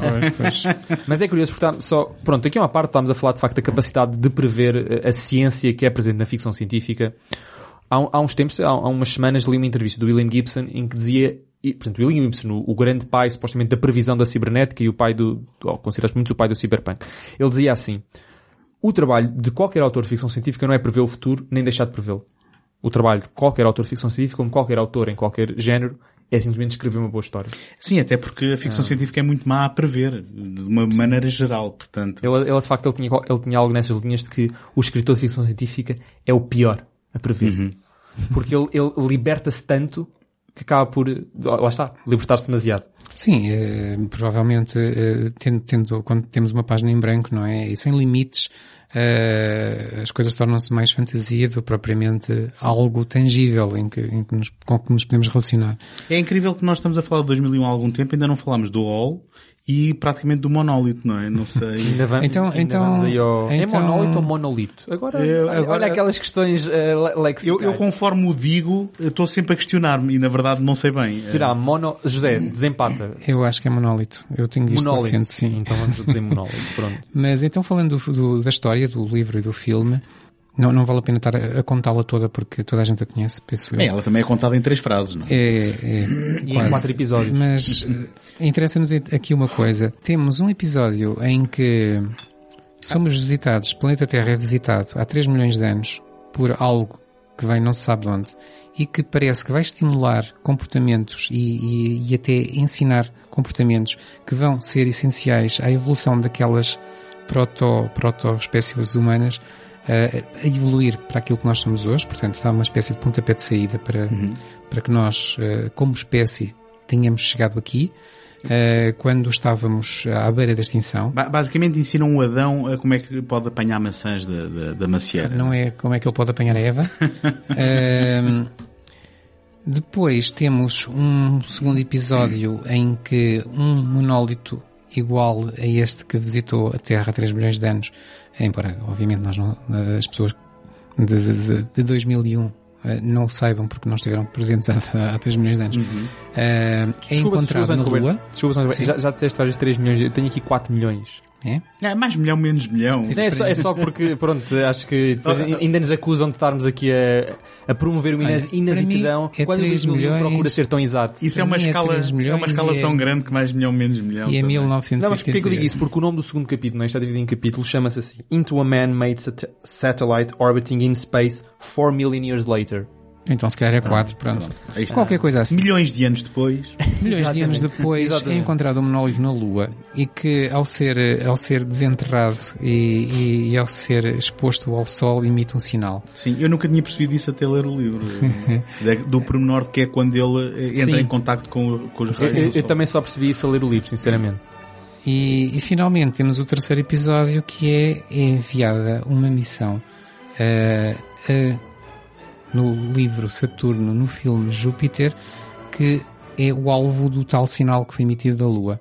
E vai-se tentar perceber para onde é que esse sinal está a ser enviado. Sendo que há um monólito com as mesmas Quando proporções, se chega lá descobre-se mas que... com quilómetros Exato, de, que há outro comprimento. E essa viagem tem, tem ainda um novo fator que é, além de termos dois tripulantes humanos e, e outros três que estão adormecidos, que serão acordados à chegada, Hibernação. temos, temos um, o mais famoso dos tripulantes, não é? O, o- o- um personagem que é se calhar também quase um protótipo do que seria depois a, inteligência artificial na, na literatura e no cinema, principalmente no cinema, eh, alguém que, com quem os seres humanos se vão relacionar à partida de uma forma que é muito proveitosa e que depois mais tarde poderá não ser, uh, trazendo um debate que até hoje continua a dar uh, muito o que falar. E, e, que eu tenho a teoria que é um tema que interessará mais ao Kubrick do que ao Clark por aquilo que ele depois escreveu nas continuações, para ser muito honesto. Eu acredito que sim, até porque, e agora dou já aqui uma, uma opinião à parte, eu, eu parece-me que o filme, ou, e o livro, uh, aqui a obra, tem aqui quase que duas histórias uma que é a tal relação entre o homem e o universo, a vida extraterrestre, a nossa própria origem, etc. E uma segunda que é o papel desta inteligência artificial, que parece que até poderia estar noutra história, não tinha que estar necessariamente nesta. Uh, mas pronto. E, e, a verdade é que, eh, agora tentando complementar o que eu penso que estás a dizer, o, o Clark, porque tem que contar a sua história por palavras, tem que encontrar uma forma de justificar e de dar algum enquadramento daquilo que são as ações do, do, do monólito e de, e de, quem os opera.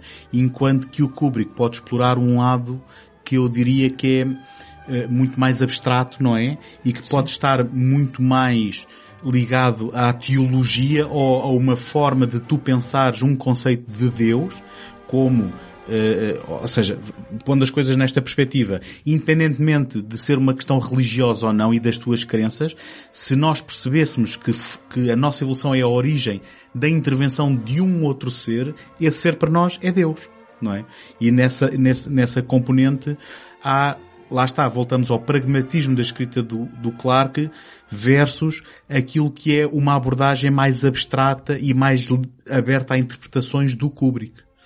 Sim, eu, antes de dar a palavra ao Tomás, uh, dizer que é, é óbvio que para quem lê o livro e vê o filme, que temos no livro uma, uma narrativa que está muito bem alicerçada, onde tudo nos é muito bem explicado, uh, e depois as pessoas que vão ver o filme dizem muitas vezes uh, isto.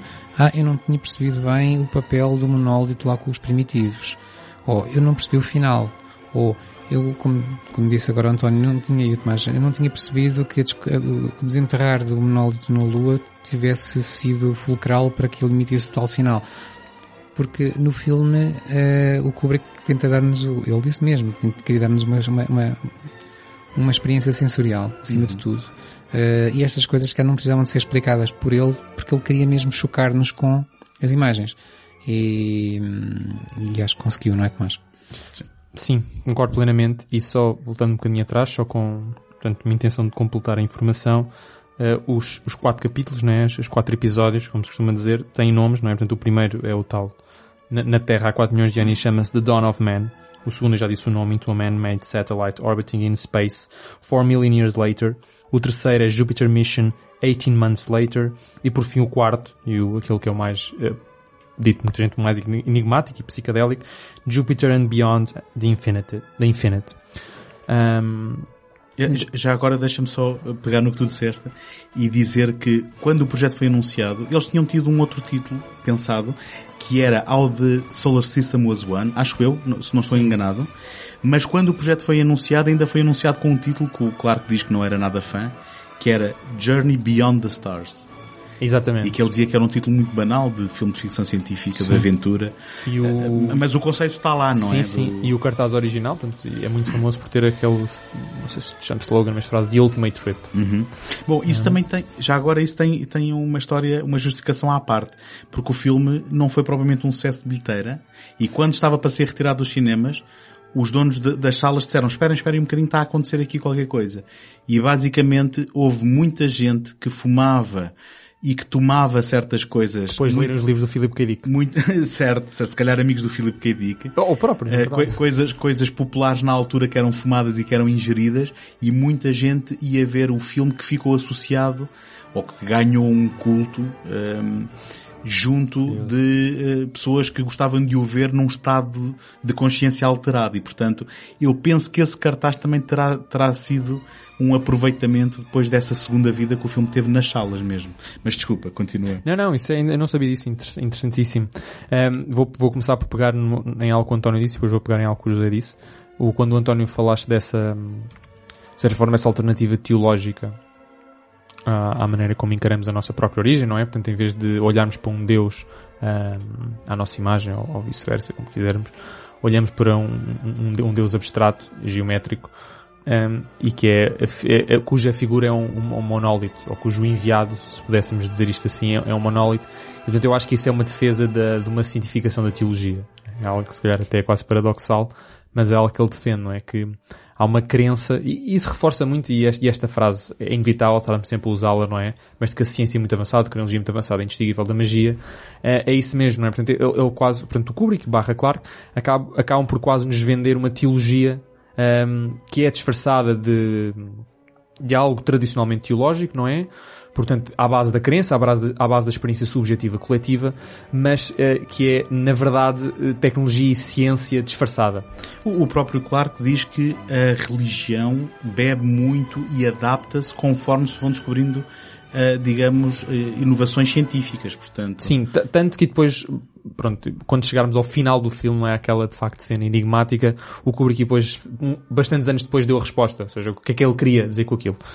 Um, Vais partilhar isso connosco depois? Eu gostava de saber o que é que o Kubrick Não, vou, vou, vou, vou, partilhar, mas vai muito de acordo com essa questão. Ele, ele não usa a palavra teológica, usa a palavra mitológica, hum. um, mas acaba por, por, ir de encontro, de encontro a esta, esta proposta.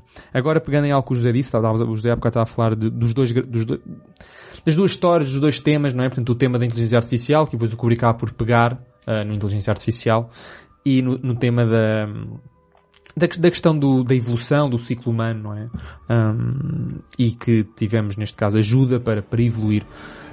Eu, eu concordo, eu, eu acho que esses dois são, são aqueles que diríamos os, os, os temas principais, só que eu acho particularmente que o tema da inteligência artificial vem a influenciar, obviamente, obras consequentes, consequentes, mas mais que isso, eu acho que é uma resposta direta ou um caso prático da violação das três regras do Asimov. Um, nós inicialmente temos, portanto, as, as, três regras do Asimov, só, só, só, para relembrar. Sim, é uma espécie de facada do, do, é. do Clark no Asimov. Eu, eu, eu, eu, eu acho que sim, eu, eu acho que sim, porque o, o, o Asimov publica as três regras no, no livro. Eu não quero cometer o erro, se calhar foi num conto e depois é que ele repetiu no livro, mas eu acho que é no, no Eu Robô, um, que ele ou os publica pela primeira vez ou repete-as. Portanto, as três regras por esta ordem são, um, não, não, não, não, não, fazer mal a nenhum humano. Uh, a segunda é não posso fazer. a primeira regra não posso fazer mal a nenhum humano. A segunda regra, não me estou a lembrar a segunda regra, por acaso, uma branca. E a terceira regra é eu não posso fazer mal a mim próprio, um, a não ser que o faça para proteger um humano. E há uma segunda regra que é um intermédio. Isto é um escalar uh, do não, não magoar humanos até ao não magoar a mim próprio, desde que não magoar não magoar humanos. E se nós repararmos, há uma evolução dual, não é? Em que culmina na violação de, acima de tudo, obviamente, é uma inversão da violação das regras. Portanto, ele viola a primeira porque ele quer preservar a terceira, pervertendo-a. Portanto, ele, porque, é que ele, porque é que ele está a fazer o que está a fazer, Mas, não é? Tu, tu tens cuidado se não estás a falar disso com conhecimento de informação posterior, não é? Ah, não, não, não, não. É, ou seja, isto, portanto, estas três regras foram publicadas nesta altura, o Articular publicou Não, eu, o que eu digo, e esta é a leitura que eu, não, que eu é faço... que as motivações do Wall não são conhecidas no filme nem no, nem no livro original, não é? Não. Só mais tarde. Ah, não, no livro já são sugeridas. Ah, no filme e, não. são sugeridas. E, e, no, filme... e no filme são Uh, bastante bem deduzidas, diria eu, certo, não é? Okay, ele faz okay. aquilo porque está-se a proteger, é uma, é uma questão de autoproteção, um, autopreservação, e que acaba por ser uma perversão da terceira regra, violando, portanto, de forma invertida, uhum. não é? As outras duas. You read me, Hal? Hello, Hal, do you read me? Hello, Hal, do you read me? Do you read me, Hal? Affirmative, Dave. I read you. Open the pod bay doors, Hal. I'm sorry, Dave. I'm afraid I can't do that. What's the problem? I think you know what the problem is just as well as I do. What are you talking about, Hal?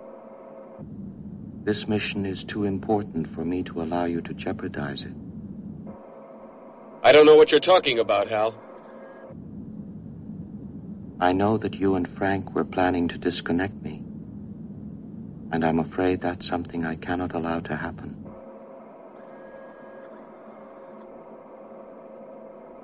Where the hell did you get that idea, Hal? Dave, Although you took very thorough precautions in the pod against my hearing you, I could see your lips move.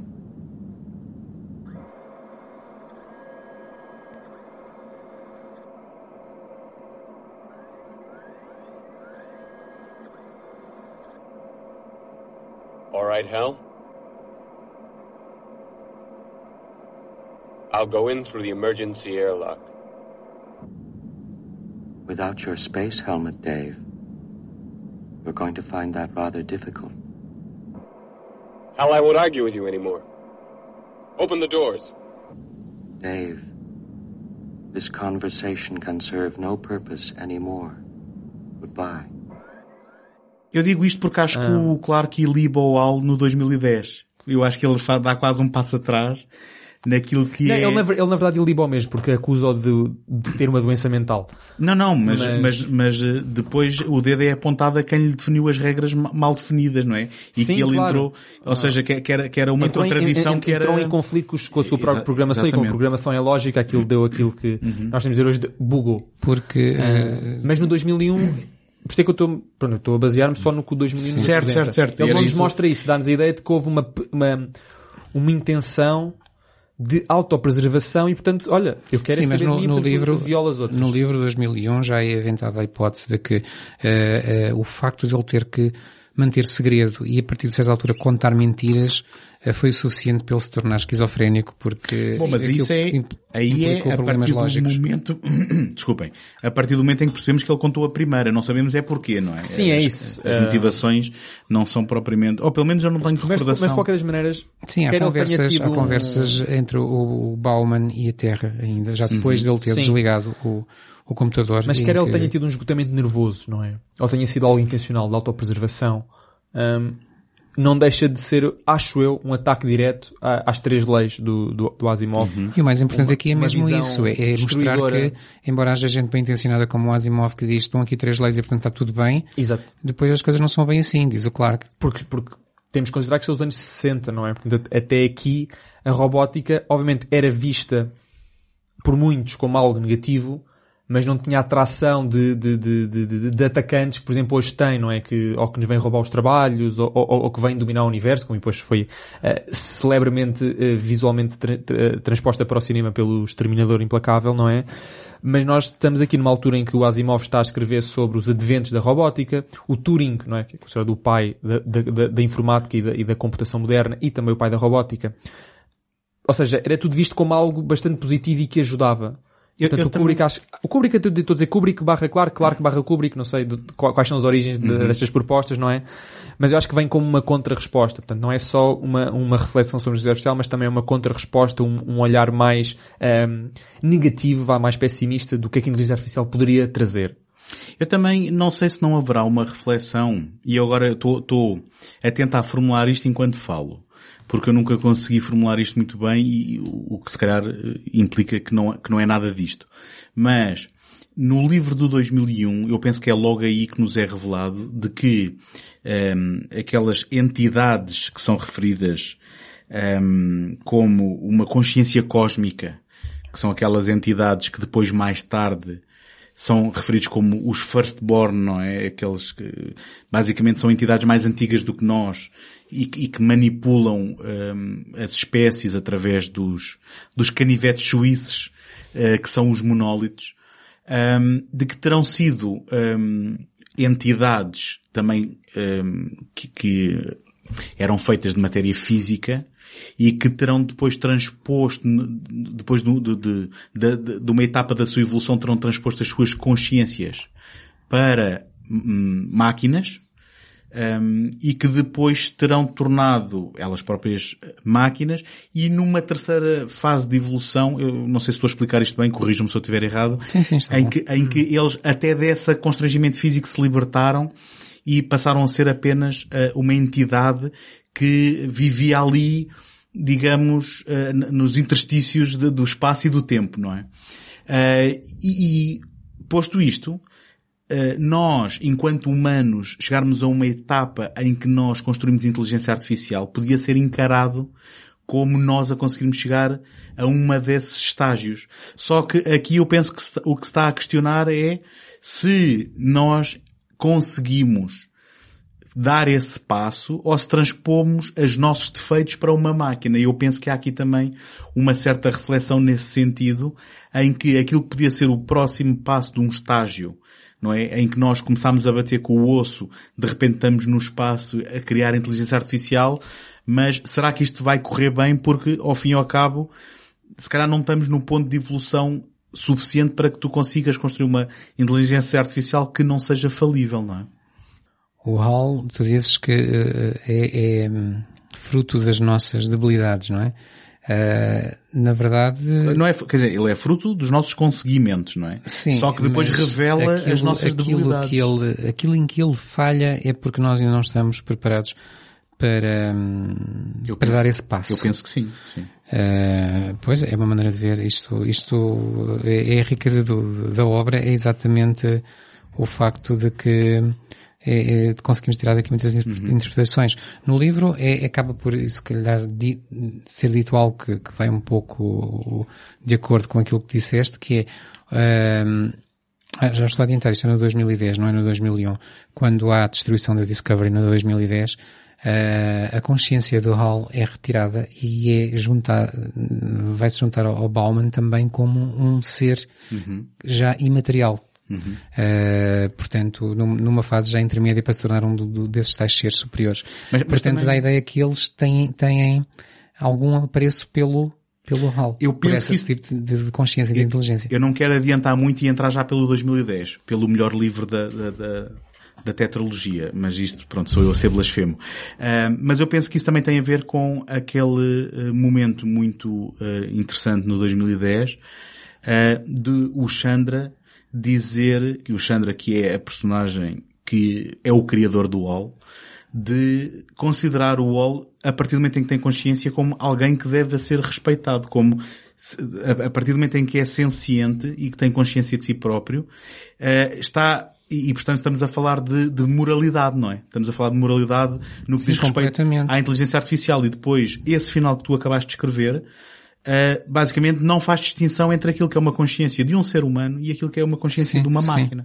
E eu penso que é, digamos, o culminar dessa questão moral que é levantada há- pelo Chandra, que Há aí é... mais outra ponte, e Sim. vale a pena falar de 2010 mesmo aqui, porque afinal isto não pode ser separado, que é eh, quando o se se põe o alce numa outra, numa outra possibilidade de dilema em que pudesse prejudicar os humanos presentes na, na, na história, em que se lhe vai dizer agora vais ter este tipo de ação e tu vais ser destruído por ela, Uh, ele, ele pergunta ainda várias, vezes, mas é mesmo necessário fazer isto? É, Uhum. O melhor caminho é este? E toda a gente teme que ele opte por outro caminho, porque afinal, no, no, no outro, no outro acontecimento foi o Uhum. que foi. Uh, e ele acaba por fazer aquilo que, o, o, o- que lhe indicam a, a seu Ou próprio que, custo. que lhe pedem. Que lhe pedem E a seu pró- próprio custo. E porque quando não cometem o erro de lhe mentir. Exatamente, é? é isso que eu ia dizer. Porque quando perguntam ao Chandra, "Mas então o que é que mudou? Desta vez não lhe mentimos. Exatamente. Eh, portanto, lá está a tal moralidade. E é, e é aqui que eu acho que ele é ilibado e por isso é que eu dizia que se calhar o dilema do 2001 é um tema, eh, digamos, mais do interesse do Kubrick, isto sou eu a especular, eh, e no entanto ele é depois, eh, como eu digo, eh, redimido eh, pela mão do Chandra, que é a personagem indiana mais branca do, de Hollywood, basicamente. não é? No, isto no filme, não é? Sim. Há que, há que eu- há, uma, há uma manobra de, daquilo que se chama whitewashing no, no casting do filme. Já agora dizer só que no, no livro é dito que ele tem sotaque e os próprios computadores dele têm o sotaque que aprendem com ele. sotaque indiano. E no filme, pois é o que se vê. Ah, E- Mas já agora, que é o Bob Belavan, que é um excelente ator e portanto, ao menos isso. Um,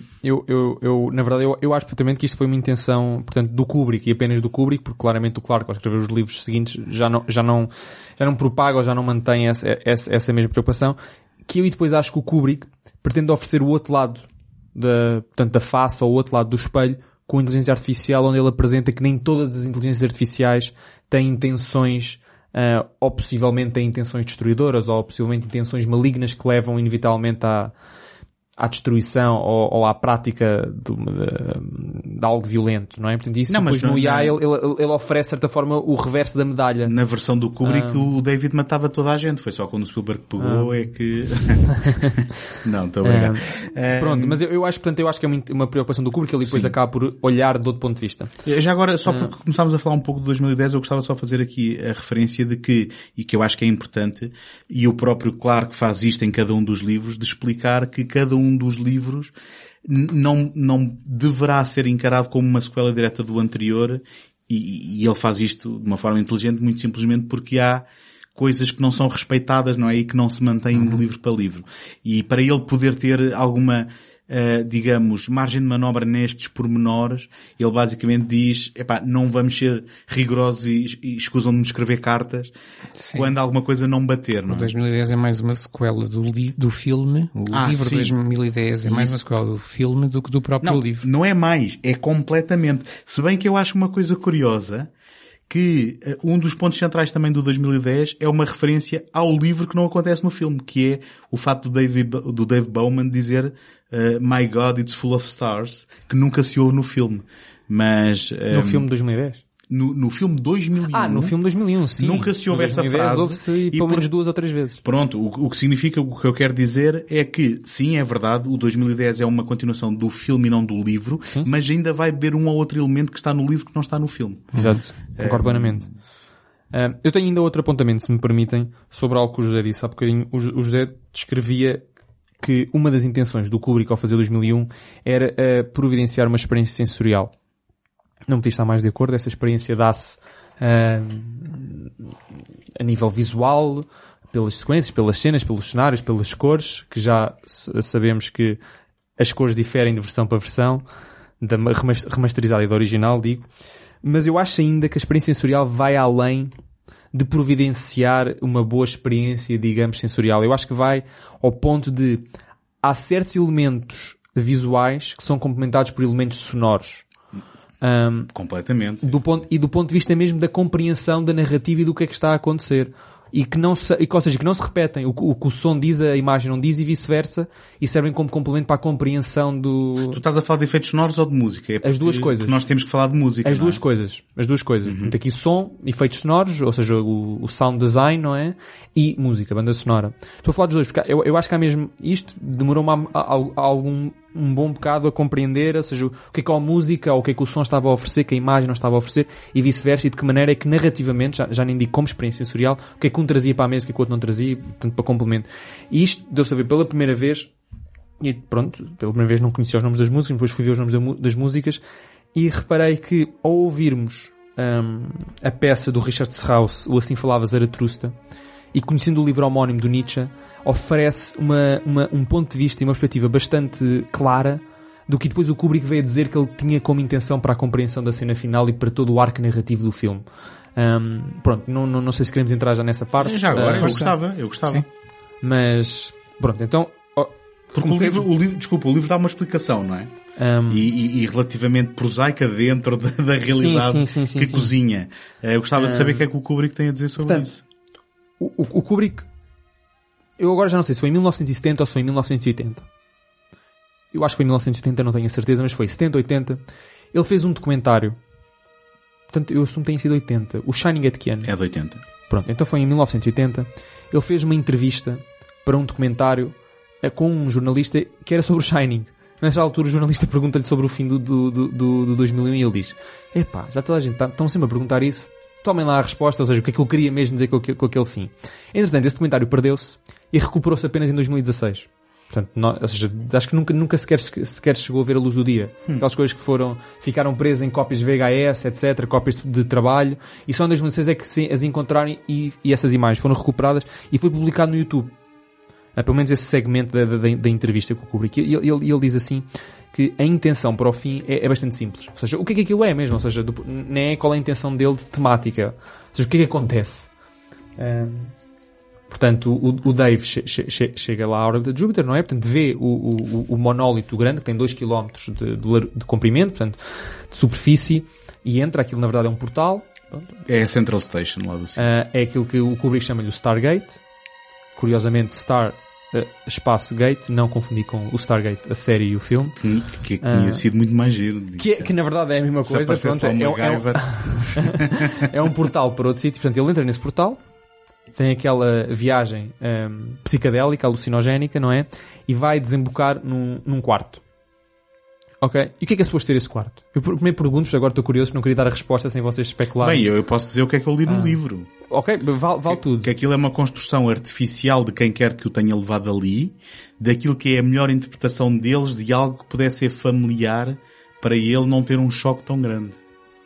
É, é a explicação do livro. Pronto, é isso. O, o, o, de facto, o Kubrick ba- ba- bate, bate mais ou menos certo com o livro, mas ele vai ao ponto de dizer que ele queria que o sítio onde ele, para onde ele- portanto, essa, já sabemos que existe uma espécie, não é uma espécie eh, alienígena, ahm, incrivelmente inteligente, incrivelmente ahm, sábia e dotada de todo o conhecimento e inteligência do universo e que assume a forma abstrata e geométrica. Portanto, essa parte nós sabemos. E, portanto, ele, ele é levado pelo portal, é conduzido por essa raça alienígena para aquele quarto. O quarto, de facto, é- tem a intenção de ser algo familiar, mas curiosamente o, o quarto onde ele está não, é, não há só um.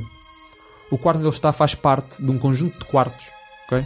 Correspondem a um jardim zoológico dessa espécie, dessa raça alienígena, e, que, e quer explorar as diferentes espécies. Então a intenção dele para o filme é que o quarto eh, fizesse lembrar a arquitetura francesa. Mas fizesse lembrar uma arquitetura francesa cheia de erros porque a espécie alienígena não tinha acesso a como é que a coisa era realmente. Ele só tinha acesso a como é que a coisa pensava Certo. ser e podia ser confortável para o humano. Então há um desenho seguindo uma arquitetura francesa com erros. Lá está, porque não é exatamente como é que ela era, mas como é que essa raça pensava que era. No livro isso traduz Ah. na comida que ele come. Que- Pronto. Sim. Ali no, no filme traduz-se na, na arquitetura francesa que o Kubrick, ele diz mesmo, os erros são de propósito. O Kubrick, o perfeccionista, não é? Porque os erros são de propósito, fazem parte do propósito narrativo. E depois ele encontra-se com a, a sua versão ah, mais, portanto, velha, não é? Mas isso é, na verdade, é uma, é uma elipse.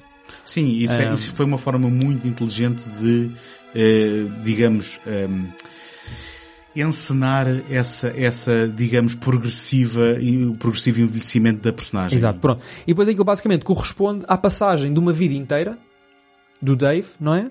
Até à velhice, consequentemente até a morrer, em que ele, e isto o Kubrick gostou de salientar, em que ele não tem noção do tempo. Exato. No livro, pronto, no livro é mais claro, não é? Ah. Pronto, Essas coisas são Ah, mais que no filme é mais, é, é- é mais notório pelas, de vez em quando ele olha para as mãos, para um espelho, Sim. e há, e há umas, umas expressões de, de surpresa, não é? Como é que isto aconteceu? Porque ele não tem noção do tempo. Sendo que no livro depois também há eh, explicitamente uma regressão e, um, e quase um, um revisitar da sua vida eh, que, que, que é o culminar na, na- na- no bebê, não é? A- Cósmico. a, a justificação para o Kubrick, não, para o bebê não é essa. É, é tudo linear. É tudo, é tudo sequencial. Ou Uhum. seja, quando ele morre, de facto morre, não há aquela coisa do bebê, não é ele estar a olhar a vida dos olhos. Não. É, é mesmo físico. Existe mesmo. Ele morre. O monólito aparece. Cria um bebê a partir do, do morto. Portanto, há ali um- uma espécie de ciclo, não é? Uhum. Esse bebê, na verdade, é enviado depois para a Terra. E é suposto ser enviado para a Terra para ir fazer algo na Terra. É suposto inspirar uh, a sociedade humana. Esse bebê não é um bebê normal. É um bebê com poderes, é um super-homem. Uh, Pois. Portanto, é- esta, esta é a justificação do Kubrick pela razão pela qual o bebê termina. Ou seja, é como se eh, essa, essa espécie alienígena tivesse a enviar um bebê super-homem para eh, levar a, a humanidade a um outro estágio eh, de avanço social, tecnológico, etc. Mas co- como eu digo no livro é mais prosaico, porque ele é reenviado para a Terra para ser, digamos, o avatar deles, para ser quase Pois. um lacaio A do, a do e para é ser bem um ponto de contacto de alguém que foi anteriormente e que tem um ponto de contacto com aquela, A com do, aquela a, a do Kubrick tem a ver civilização. com... E, e, e porque é que eu... E depois quando leste do Kubrick fez muito mais sentido a escolha do Assim Falava Zaratrusta do Richard Strauss. Obviamente a peça é lindíssima, mas, mas, mas tematicamente, tendo em conta, conhecendo o livro homónimo do Nietzsche, ele a certa altura explora a ideia de que há uma evolução do homem para aquilo que ele chama o Übermensch, não é o super-homem. E o super-homem não é necessariamente o super-homem como o Clark Kent, mas é o super-homem que está num estágio mais avançado a nível intelectual, social, etc. E é esse Übermensch que o Kubrick defende que eles enviam para a Terra. Ele não diz se está em contacto com, com essa raça alienígena, se está em controle. Não, eles, eles simplesmente querem. Isto, é um, é um, vou-te chamar Messias, mas o Kubrick não usa esta palavra.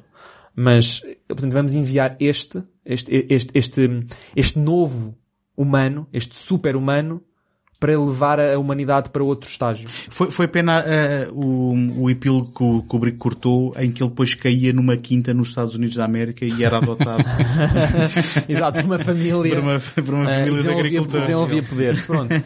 Deixa-me só- deixa-me mas- só fazer Mas é curioso porque quando eu, desculpa, só terminar, Sim, quando eu vi claro. o filme, esta intenção não é completamente clara e é facilmente fazer uma abordagem mais metafísica e espiritual e transcendental da cena final do, do velho para o bebê, não é?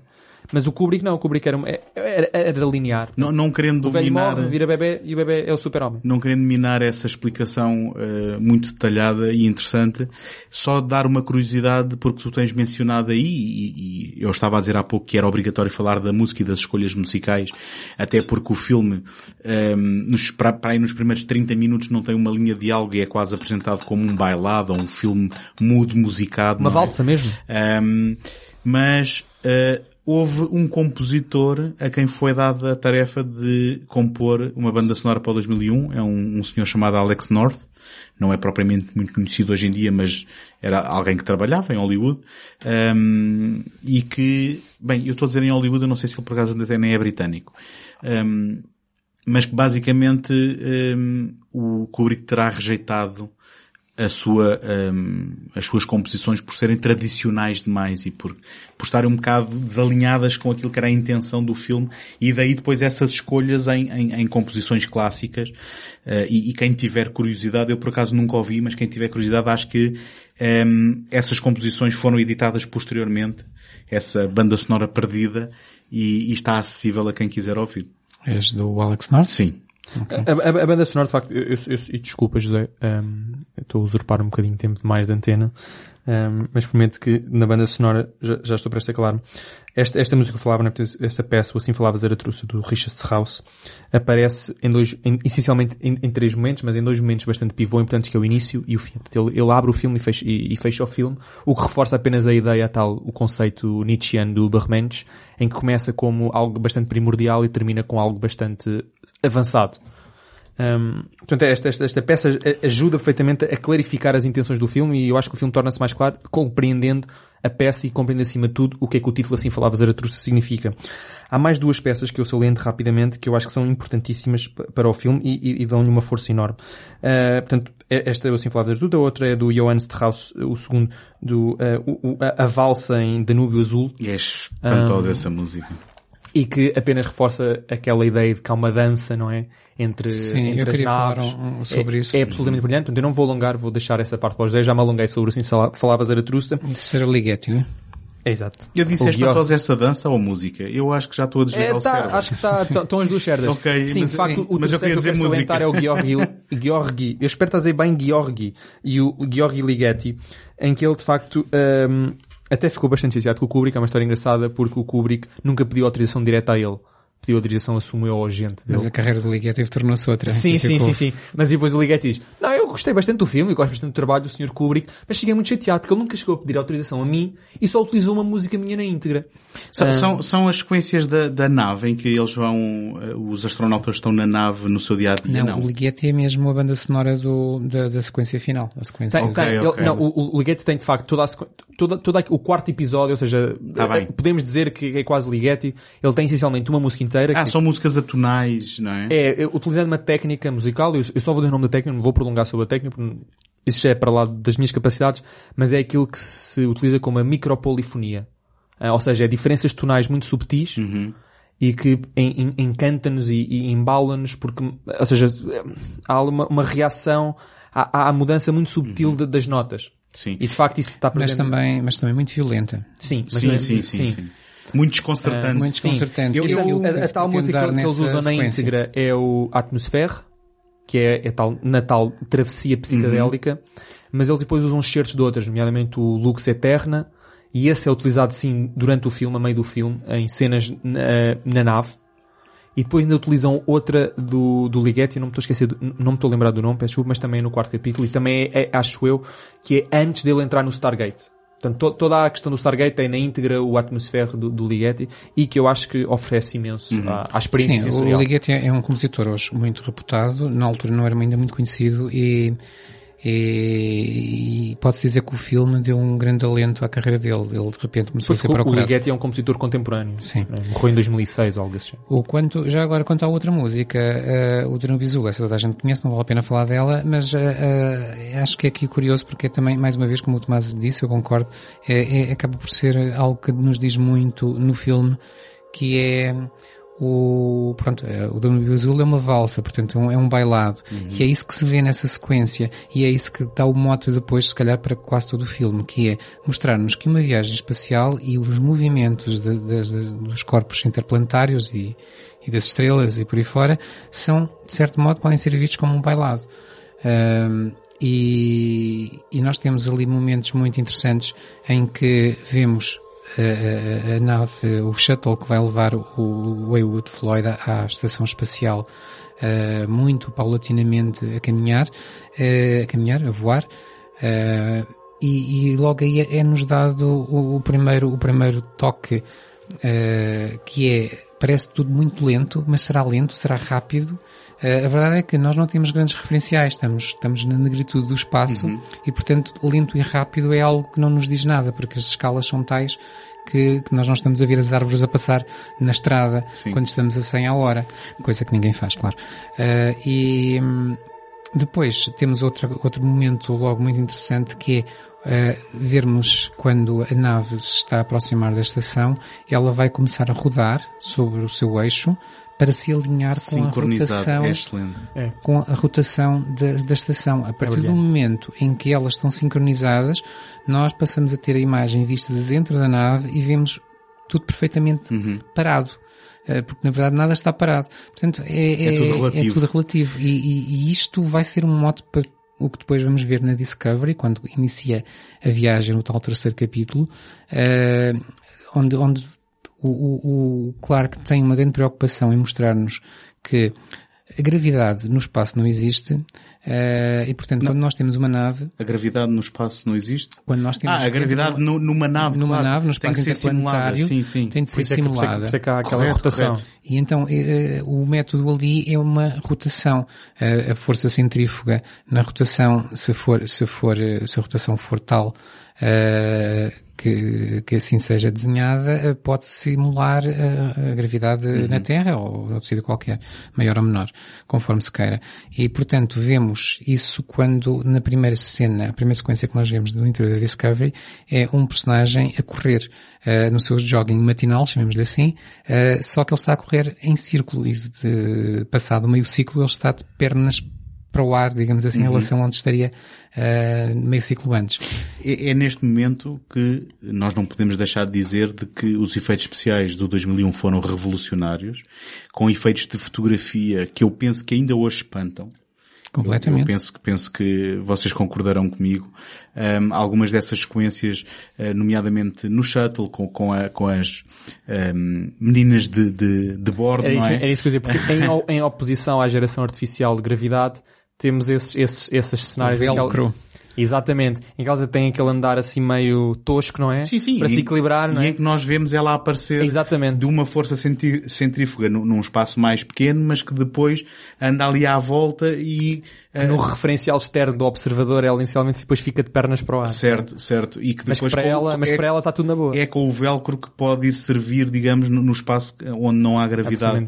Ahm, também é, é- é- este é o momento em que temos que referir aquilo que é obrigatório referir quando falamos de 2001, que é o facto de que ahm, o Kubrick e o Clark tiveram que dar uma visão da Lua quando nós ainda não tínhamos ido à Lua e, portanto, apesar de ser uma, uma visão mais romântica daquilo que lá fomos encontrar, é relativamente eh, fi- fiel àquilo que, que é a realidade que descobrimos mais tarde.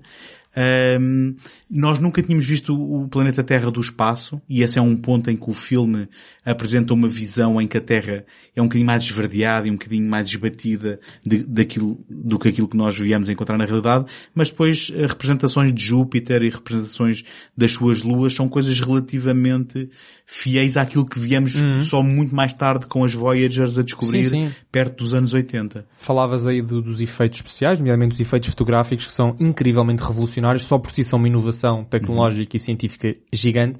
e obviamente temos de dar crédito a quem o merece e portanto... E nada datados, passado estes anos todos. Exatamente, e portanto dar crédito a quem merece e não, não, não é nem mais nem menos que o Sr. Douglas Trumbull, uh, o supervisor do, dos, dos efeitos visuais fotográficos do 2001 e falavas há bocado de, do realismo de Saturno, uh, desculpa, de, Saturno, de, de Júpiter, um, na verdade, no livro, como já devemos aqui ver, estava Saturno e de facto não se fez Saturno porque o Douglas Trumbull e o Kubrick não conseguiram encontrar uma maneira verosímil ou realista o suficiente ou visualmente interessante uhum. para caracterizar os anéis de, de, de Saturno. Exato. E portanto, só anos mais tarde, com o Silent Running do Douglas Trumbull, é que ele um, aventurou-se numa, numa representação visual dos anéis Saturno, e portanto de Saturno, e é curioso que depois o Arthur. O melhor do filme. O melhor Sim. do filme. Sim. A representação dos anéis de Saturno. Uh, só, exatamente. Eu acho que o filme podia ser só os anéis, ou seja, uh, uma atitude assim à National Geographic, eu, eu tô, só os anéis de Saturno. Eu estou a ser uh, mauzinho até porque nem, tô, me, nem me tu lembro. Tu és mauzinho que... demais para aquele filme. Sim, nem, nem me lembro que entram lá os anéis de Saturno, para ser honesto. Mas, curiosamente, o Arthur C. Clarke no segundo livro depois já adaptou a narrativa e já deixou de ser em Saturno Bom, e passou a ser em... E o sistema joviano passou a ser um ponto centralíssimo de todas as tramas daí para a frente. Exatamente. Podemos também, eh, não sei José, se, se arrumamos aqui a questão sim, do 2001, sim, podíamos porque... falar de algumas das coisas que foram representadas aqui e que depois eh, a realidade teve de recuperar terreno para acompanhar ehm, eu, eu dava-te aqui o exemplo da manobra de um, travagem que eu não sei se há no filme, mas que há no livro. Há no livro, há e, no só, livro. E, há, e só há em dois, e depois, no 2010. No 2010, no, no, livro, no filme 2010, no livro 2001. É, acho eu. eu. Eu por acaso, eu por acaso, isto, isto é, é uma manobra de travagem que também pode, a mesma técnica pode ser para a aceleração, não é?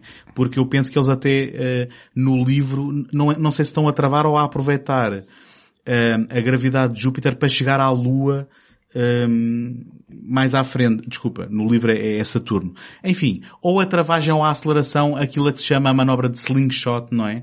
Que sim, é... eu penso que a travagem não é tanto a manobra de slingshot, de slingshot mas sim o roçar na atmosfera do certo. planeta para, para ganhar atrito. Certo. Para porque, porque basicamente, e isto, só para dar o enquadramento para quem nos está a ouvir e pode estar a, a, pensar, mas o que é que é isto?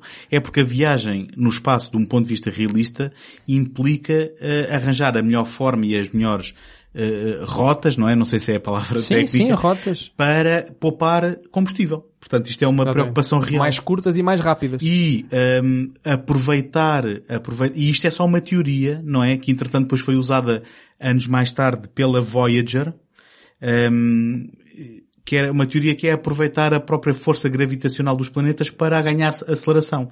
É uma coisa que me fascinou sobre maneira a ler o 2010 agora, que é naquele, naquele hum, exercício em que a Discovery tem que uh, dar o boost à Leonov e depois a Leonov para chegar à Terra tem que consumir o, o, basicamente o seu uh, combustível e as, uma nave no vácuo, no espaço, basicamente a partir do momento em que apanha o impulso, uh, ele vai por ali fora. E se não tiver energia... Primeiro lei de Newton. Pronto. Exatamente. Se não tiver... Porque não há resistência, não e há o atrito no ar, né? Esta não é, esta não é a parte espantosa, não é? Esta é a parte que toda a gente mais ou menos genericamente conhece. Mas se não houver combustível para fazer uma travagem e se tu tiveres falhado o teu, a tua rota e não, e não, e não te cruzes com a força gravitacional de nenhum corpo e não possas corrigir, há lá, há continuas, lá, continuas e ele diz, talvez daqui a milhões de anos re retornássemos porque depois nós acabamos por ser sempre atraídos novamente exato, exato. pelas forças gravitacionais do sistema solar. Pá, e este conceito é uma coisa espantosa. É brilhante. Uh, e, e Pronto, e agora adiantando também um bocado, dá, dá um bocadinho de tensão ao 2010, no sentido em que se aquilo corre mal, eles depois podem estar ali a passar a ver a Terra ali ao lado e não, não há nada a fazer. Sim, não, não é... há uma rede para os, para os apanhar, não, não havia outras naves que os pudessem buscar. Portanto, tinha sido tudo calculado ao milímetro. Uh, Diz-se que os astronautas da Apollo, logo a seguir, em 68 ou ainda, uhum. ou 69, uh, mencionaram, quando, quando estavam em, em órbita e quando estavam no caminho da Lua, só diziam, olha, isto é exa exatamente como no 2001. Uh, portanto, está o impacto do filme. E há a graça, há a graça que é a Apollo 8, que foi a primeira a passar pelo lado negro da Lua, que eles sentiram-se tentados, e depois não o fizeram, de reportar que tinham encontrado um monólito. há essa graça também. Depois há, há o tal, o tal, a tal manobra de slingshot, Uh, existem mais coisas, a maneira como ele previu a forma de, de se uh, ingerirem líquidos, se levar comida dentro daqueles recipientes plásticos que se vai apertando e chupando com uma palhinha, uh, co- muitas coisas que foram sendo usadas e outras que se calhar ainda vamos ver no futuro. Por exemplo, no 2061 tem aquela manobra fabulosa de que as naves quando partem, partem com aceleração, uh, uma aceleração constante, uh, queimam, por assim dizer, metade do combustível nessa aceleração, são lançadas e depois vão ter que travar. E então a maneira delas travarem é usar os mesmos propulsores, mas como? Invertendo o sentido da nave. Ela vira-se ao contrário e, portanto, em vez dos propulsores estarem a apontar para trás e empurrar a nave, vão estar a apontar para a frente e a travar a nave. E isso é algo que, obviamente, ainda não se fez, mas se calhar daqui a 50 anos está-se a fazer. Mas- está-se a atribuir a manobra ao Arthur Clarke. De- Deixa-me, ainda voltando, voltando aqui às coincidências e a, e a- não tanto previsões, mas curiosidades, o, o módulo de comando da Apollo 13, celebrizada pelo filme de Ron Howard e que foi uma, uma missão, Onde escorreu mal. uma missão das correu mal e que eh, felizmente conseguimos salvar. Eu não salvei ninguém, mas os homens conseguiram salvar. O módulo de comando dessa missão chamava-se Odisseia e eles tinham estado a passar eh, a música do Zaratrusta uns momentos antes de- da explosão no tanque de oxigênio que deu origem à... Então, se calhar foi isso, foi a intervenção alienígena. E a famosa frase Houston, we have a problem, é muito parecida com a frase em que o Wall diz sorry to interrupt the festivities, but we have a problem. Portanto, há aqui alguns paralelismos muito interessantes. Também há aqui a curiosidade que os engenheiros que desenharam o Skylab, que foi também um, ehm, uma estação espacial muito famosa, até porque depois veio a cair cá, cá para baixo, mais cedo do que estava à espera, ehm, desenharam, aproveitando, ehm, portanto, a, a falta de gravidade, desenharam eh, as arrumações e os armários dos astronautas, não só em relação a, a- a eles estarem verticais no chão, mas também aproveitando o resto da- das, das, das paredes. E então, eles, embora não tivessem aquela rotação que têm no filme 2001, eles conseguiam dar a volta como se estivessem na, na Feira Popular e mandaram imagens ao Clark a dizer, olha, isto é como o teu filme. Hum, também, também há essa curiosidade. Hum, não sei se têm mais exemplos ou se passamos ao, Passamos ao resto. que eu acho que estamos hoje a alongar-nos ainda mais do que é costume. Mas isto, isto era, isto era expectável. Só antes de passar ao próximo, eu quero mesmo só terminar porque tivemos aqui a elogiar e de facto os feitos da inovação tecnológica e científica de 2001 são muitos, são vastos e são muito maiores do que os ou seja, do que aquilo que não, do que aquilo que agora hoje é datado, diria eu, quero só apontar se calhar do- dois ou três exemplos do, do que é hoje considerado anacronismos quase retrofuturistas. Um, O Panam, é- essa, é- essa de facto é, é quase aquelas piadas, não é? Ah, que um, a Panham ah, t- seja a, a agência espacial e que hoje em dia, como sabemos, é, não existe. não existe, muito menos a nível espacial. Eh, Mas o, o, o grande anacronismo retrofuturista, e aí quase que é uma, uma, uma piada, e há bocado o António de facto tocou, tocou, tocou no ponto, é a questão da miniaturização.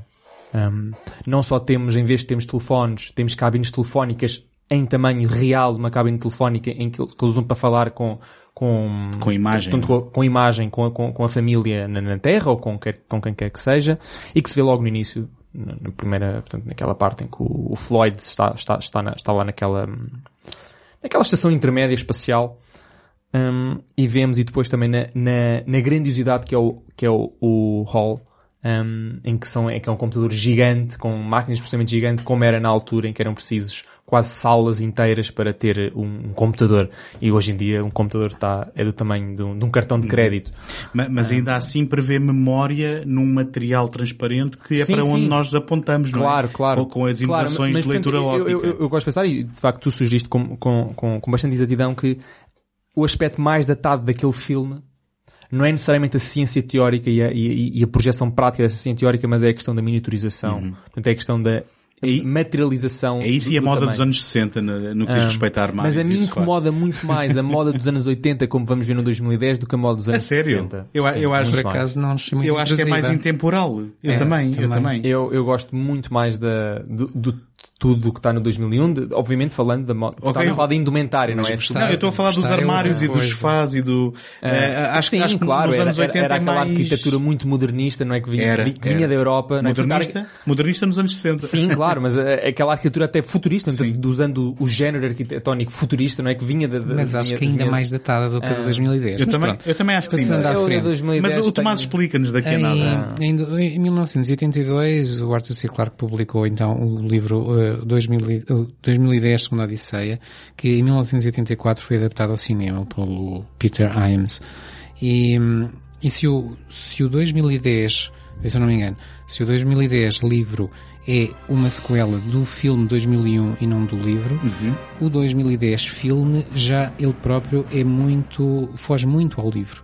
É, Sim, em alguns pontos importantes. e é Ao livro 2010. ao portanto, livro só- só- só 2010. para buscar, claro. Portanto, os- este- todas estas obras estão sempre, estão sempre eh, a apontar em direções diferentes. De- Deixa-me só fazer aqui um apontamento de que ele foi inspirado pelas passagem, pela passagem das Voyagers por Júpiter em, em ehm, 79, acho eu. Acho Sim, elas foram lançadas em 77, sim. E por uma carta de um fã brasileiro. Há esta curiosidade. Essa eu não sabia. Foi, eu, eu não, eu não sei qual é o teor da carta, mas foi Eu pensei um- que dizer não sabia o nome do fã. ao, ao fim, não, bom, mas ele, ele agradece-lhe, portanto eu até podia ter feito o apontamento. Ah, num, num, num qualquer prólogo ou epílogo, não sei, ele agradece-lhe porque acho que as pessoas falavam-lhe sempre, sempre quando é que havia uma sequela, ele negava sempre, e não sei o que é que esse fã brasileiro lhe terá dito na carta que o inspirou realmente a pegar nesta ideia e a avançar. E esta é uma daquelas sequelas, eh, para aqueles, não conheço ninguém, mas para aqueles que estão sempre a falar mal das sequelas, eh, que quando, quando se vê e quando se lê, eh, se pensa, mas isto era mesmo necessário Estás porque... a falar do filme ou do livro? É Agora... Das duas coisas, das duas coisas. Eh, É mesmo necessário porque eu queria mesmo que esta história continuasse, porque ela tinha tantas perguntas ainda em aberto e, e tanta coisa que se podia dizer.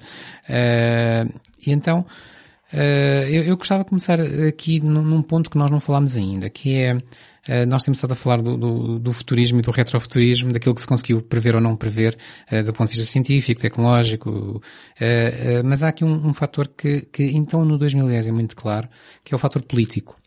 Eh, filme. no filme, mais, Mais do que no do que livro. no livro. Já No agora filme dizer até que É ponto de charneira, diria. no, no, no, no livro, ou pelo menos a sociedade que o, que o Arthur C. Clarke nos parece querer dar, é que existe ainda a Guerra Fria, eh, existe ainda, portanto, em 2001 e em 2010, existem ainda os blocos soviético-americano, eles são blocos que, que, que são opostos, obviamente, eh, mas nota-se que há aqui uma espécie de uma coexistência pacífica, um- um- uma aproximação, eh, no sentido em que há um respeito mútuo, um- um- pronto, uma convivência. Quase uma rivalidade saudável. Exatamente. Sabemos que vocês são os nossos rivais, mas nós gostamos de vocês porque convosco nós damos, damos bem. Mas, mas- Portanto, mas ainda muito, muito, eh, digamos, um reflexo daquela competição que houve nos anos 60 da corrida ao espaço, de haver segredos, de haver Sim, nós mas- queremos chegar primeiro do que vocês. Sim, mas, mas sem aquela, sem, sem aquela conotação de, de,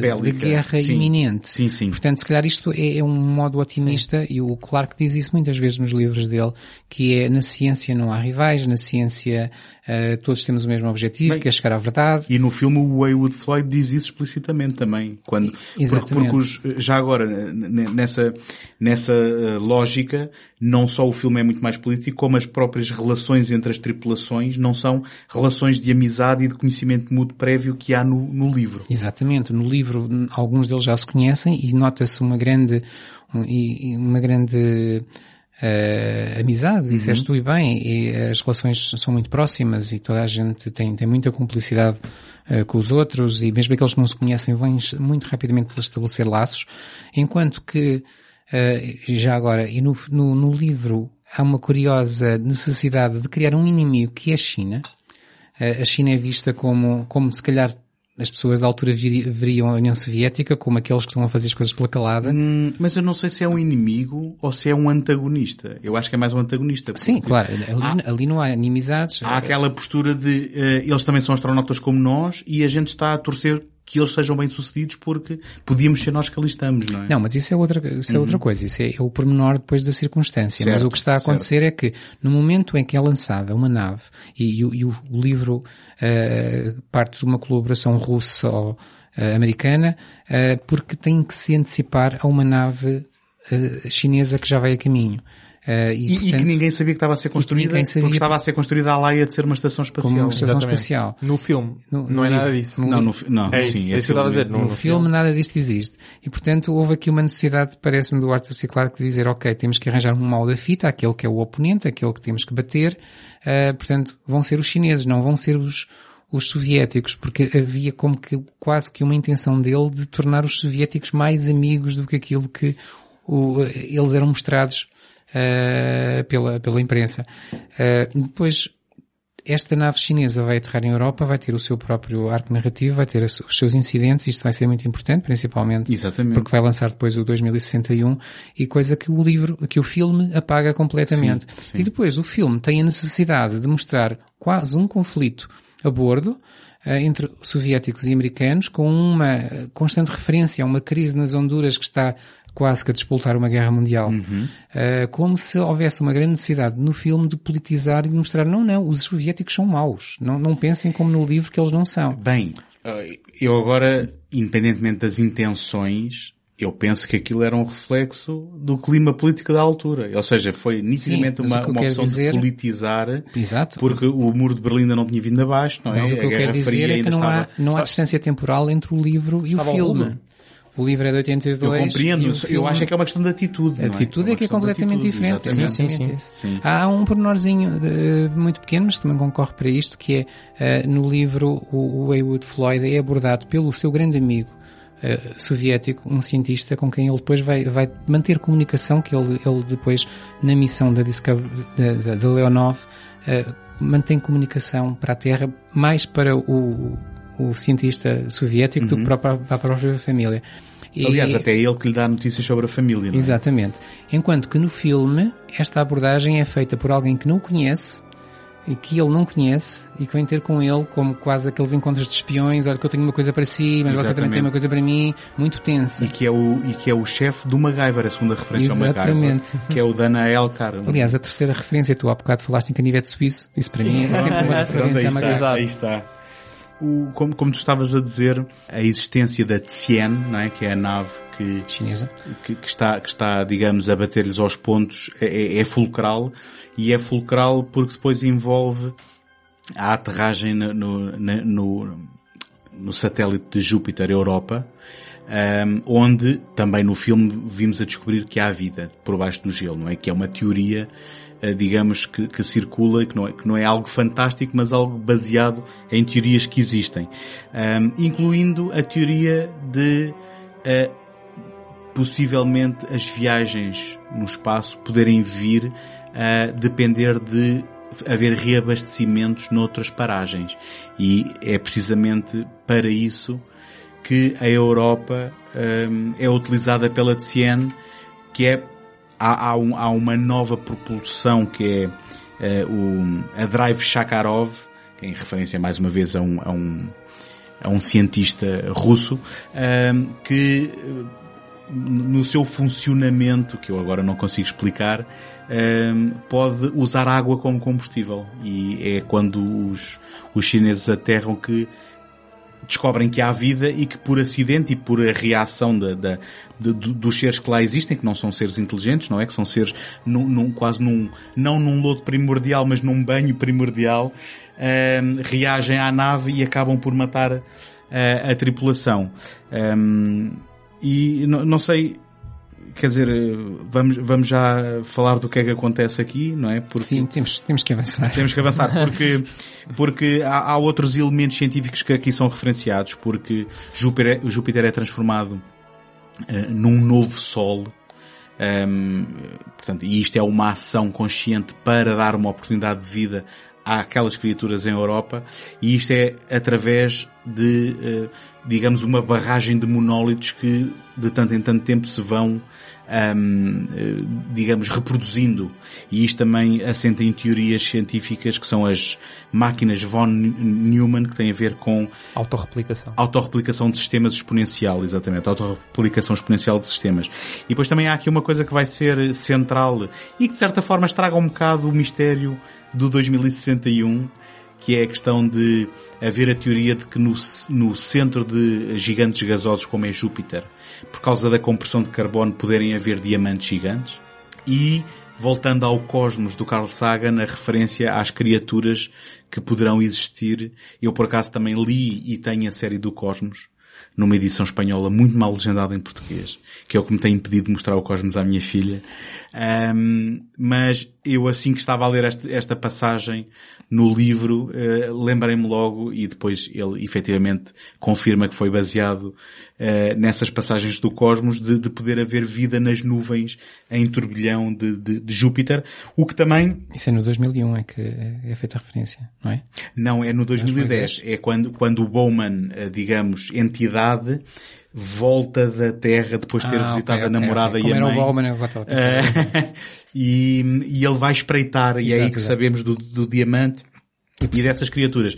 O que também traz aqui uma questão moral, porque um, há, há aqui eu, eu, eu não sei se já vos disse, eu gosto muito do 2010. Uh, eu penso que até, eh, como livro, gosto mais do que do 2001. Uh, e há aqui uma questão muito interessante, ou várias, que é, ele quando dá a mensagem para os outros uh, se irem embora, têm que ir embora dentro de X dias. The message for you. Who's calling? There is no identification. What's the message? Message as follows. It is dangerous to remain here. You must leave within two days. What? Do you want me to repeat the message, Dr. Floyd? Who recorded it? This is not a recording. Who's sending it? There is no identification. I don't understand. Neither do I. Is this message by voice or keyboard? I don't know. My response is, we don't have enough fuel for an earlier departure. The answer is, I am aware of these facts. Nevertheless, you must leave within two days. Al, who the hell is sending this? I'm sorry, Dr. Floyd, I don't know. Well, tell whoever it is that I can't take any of this seriously unless I know who I'm talking to. Dr. Floyd? Yes? The response is, I was David Bowman. Do you want me to repeat the last response? No, no. Tell Kernow that this is no time for jokes. Dr. Kernow is not sending the message. He is in Access Way 2. I'll tell whoever it is that I can't accept that identification without proof. The response is, I understand. It is important that you believe me. Look behind you. Há não só aquela ligação do Bowman àquilo que foi a sua entidade prévia, um, como também essa ação implica a destruição de vida em Júpiter, Júpiter, como ele dá essa mensagem dizendo se tudo correr bem, então vai acontecer uma coisa maravilhosa. Ou, ou seja, há aqui vários elementos muito interessantes que é, para já, haver quase uma escolha entre uh, seres pelo, uh, que, que, vão beneficiar, digamos assim, das experiências destes extraterrestres ou que vão ser dizimadas como se fossem erva daninha, que é uma questão moral, digamos assim, que se pode colocar então às, às intenções destas experiências cósmicas. Um, e também um, a questão de que as experiências deles não, eles não são omnipotentes no sentido em que aquilo que fazem vai correr bem. Porque há aquela hipótese de se isto correr sim. bem. Isso eles não sabem exatamente isso o resultado Isso vem logo daquilo. desde o 2001. No 2001 há logo referências a isso, que eles estão a experimentar. Já experimentaram milhões de vezes, às vezes corre mal, e só uma vez em não sei quantos milhões ou milhares é que a coisa corre bem. E eles, eles têm, dão-se, dão-se essa liberdade de simplesmente acabar com planetas completos e uhum. acabar com formas de vida, uh, ou, ou, ou escolher um uns e outros, e acho que até fica mesmo quase uh, aquela, aquela ideia no 2001 que talvez os próprios dinossauros tenham sido eh, apagados da Terra porque eles perceberam que dali não se ia lado nenhum uhum. e quiseram que, que, fazer um reset, por assim dizer. Uhum. Eu tenho estado a falar muito, mas eu só queria concluir e depois passo a palavra, que era só para dizer que, com isto tudo, eu gosto muito do 2010, apesar de tudo, apesar de não ser não tinhas dito. Não, tinhas dito. Ah, não, não, peço, agora não me estava a fazer entender. Eu estou a falar do filme. Ah, ok, ah, ok. Agora, agora parecia piada, mas não. Eu, falando do filme, eu gosto do 2010 por aquilo que é. Obviamente que estamos a falar de obras uh, vá, a anos de luz de distância, mas para aquilo que é, gosto muito, apesar de gostar mais do livro e de, de, de algumas das opções, até se calhar poderem ser compreensíveis do, do, ponto de vista, se calhar até do orçamento, não sei. Um, O, eu não sei se vocês sabiam, o 2010 foi nomeado para, aí para 4 ou 5 Oscars técnicos, na altura. Não sabia. Não ganhou nenhum. Uh, foi o ano em que o Indiana Jones e o Templo Perdido ganhou os melhores efeitos especiais e, e por aí fora. Mas em termos de costume design, em termos de, de, de produção, um, eu, acho, eu acho que o, o 2010 serve o seu propósito e tem um bom, tem um bom elenco.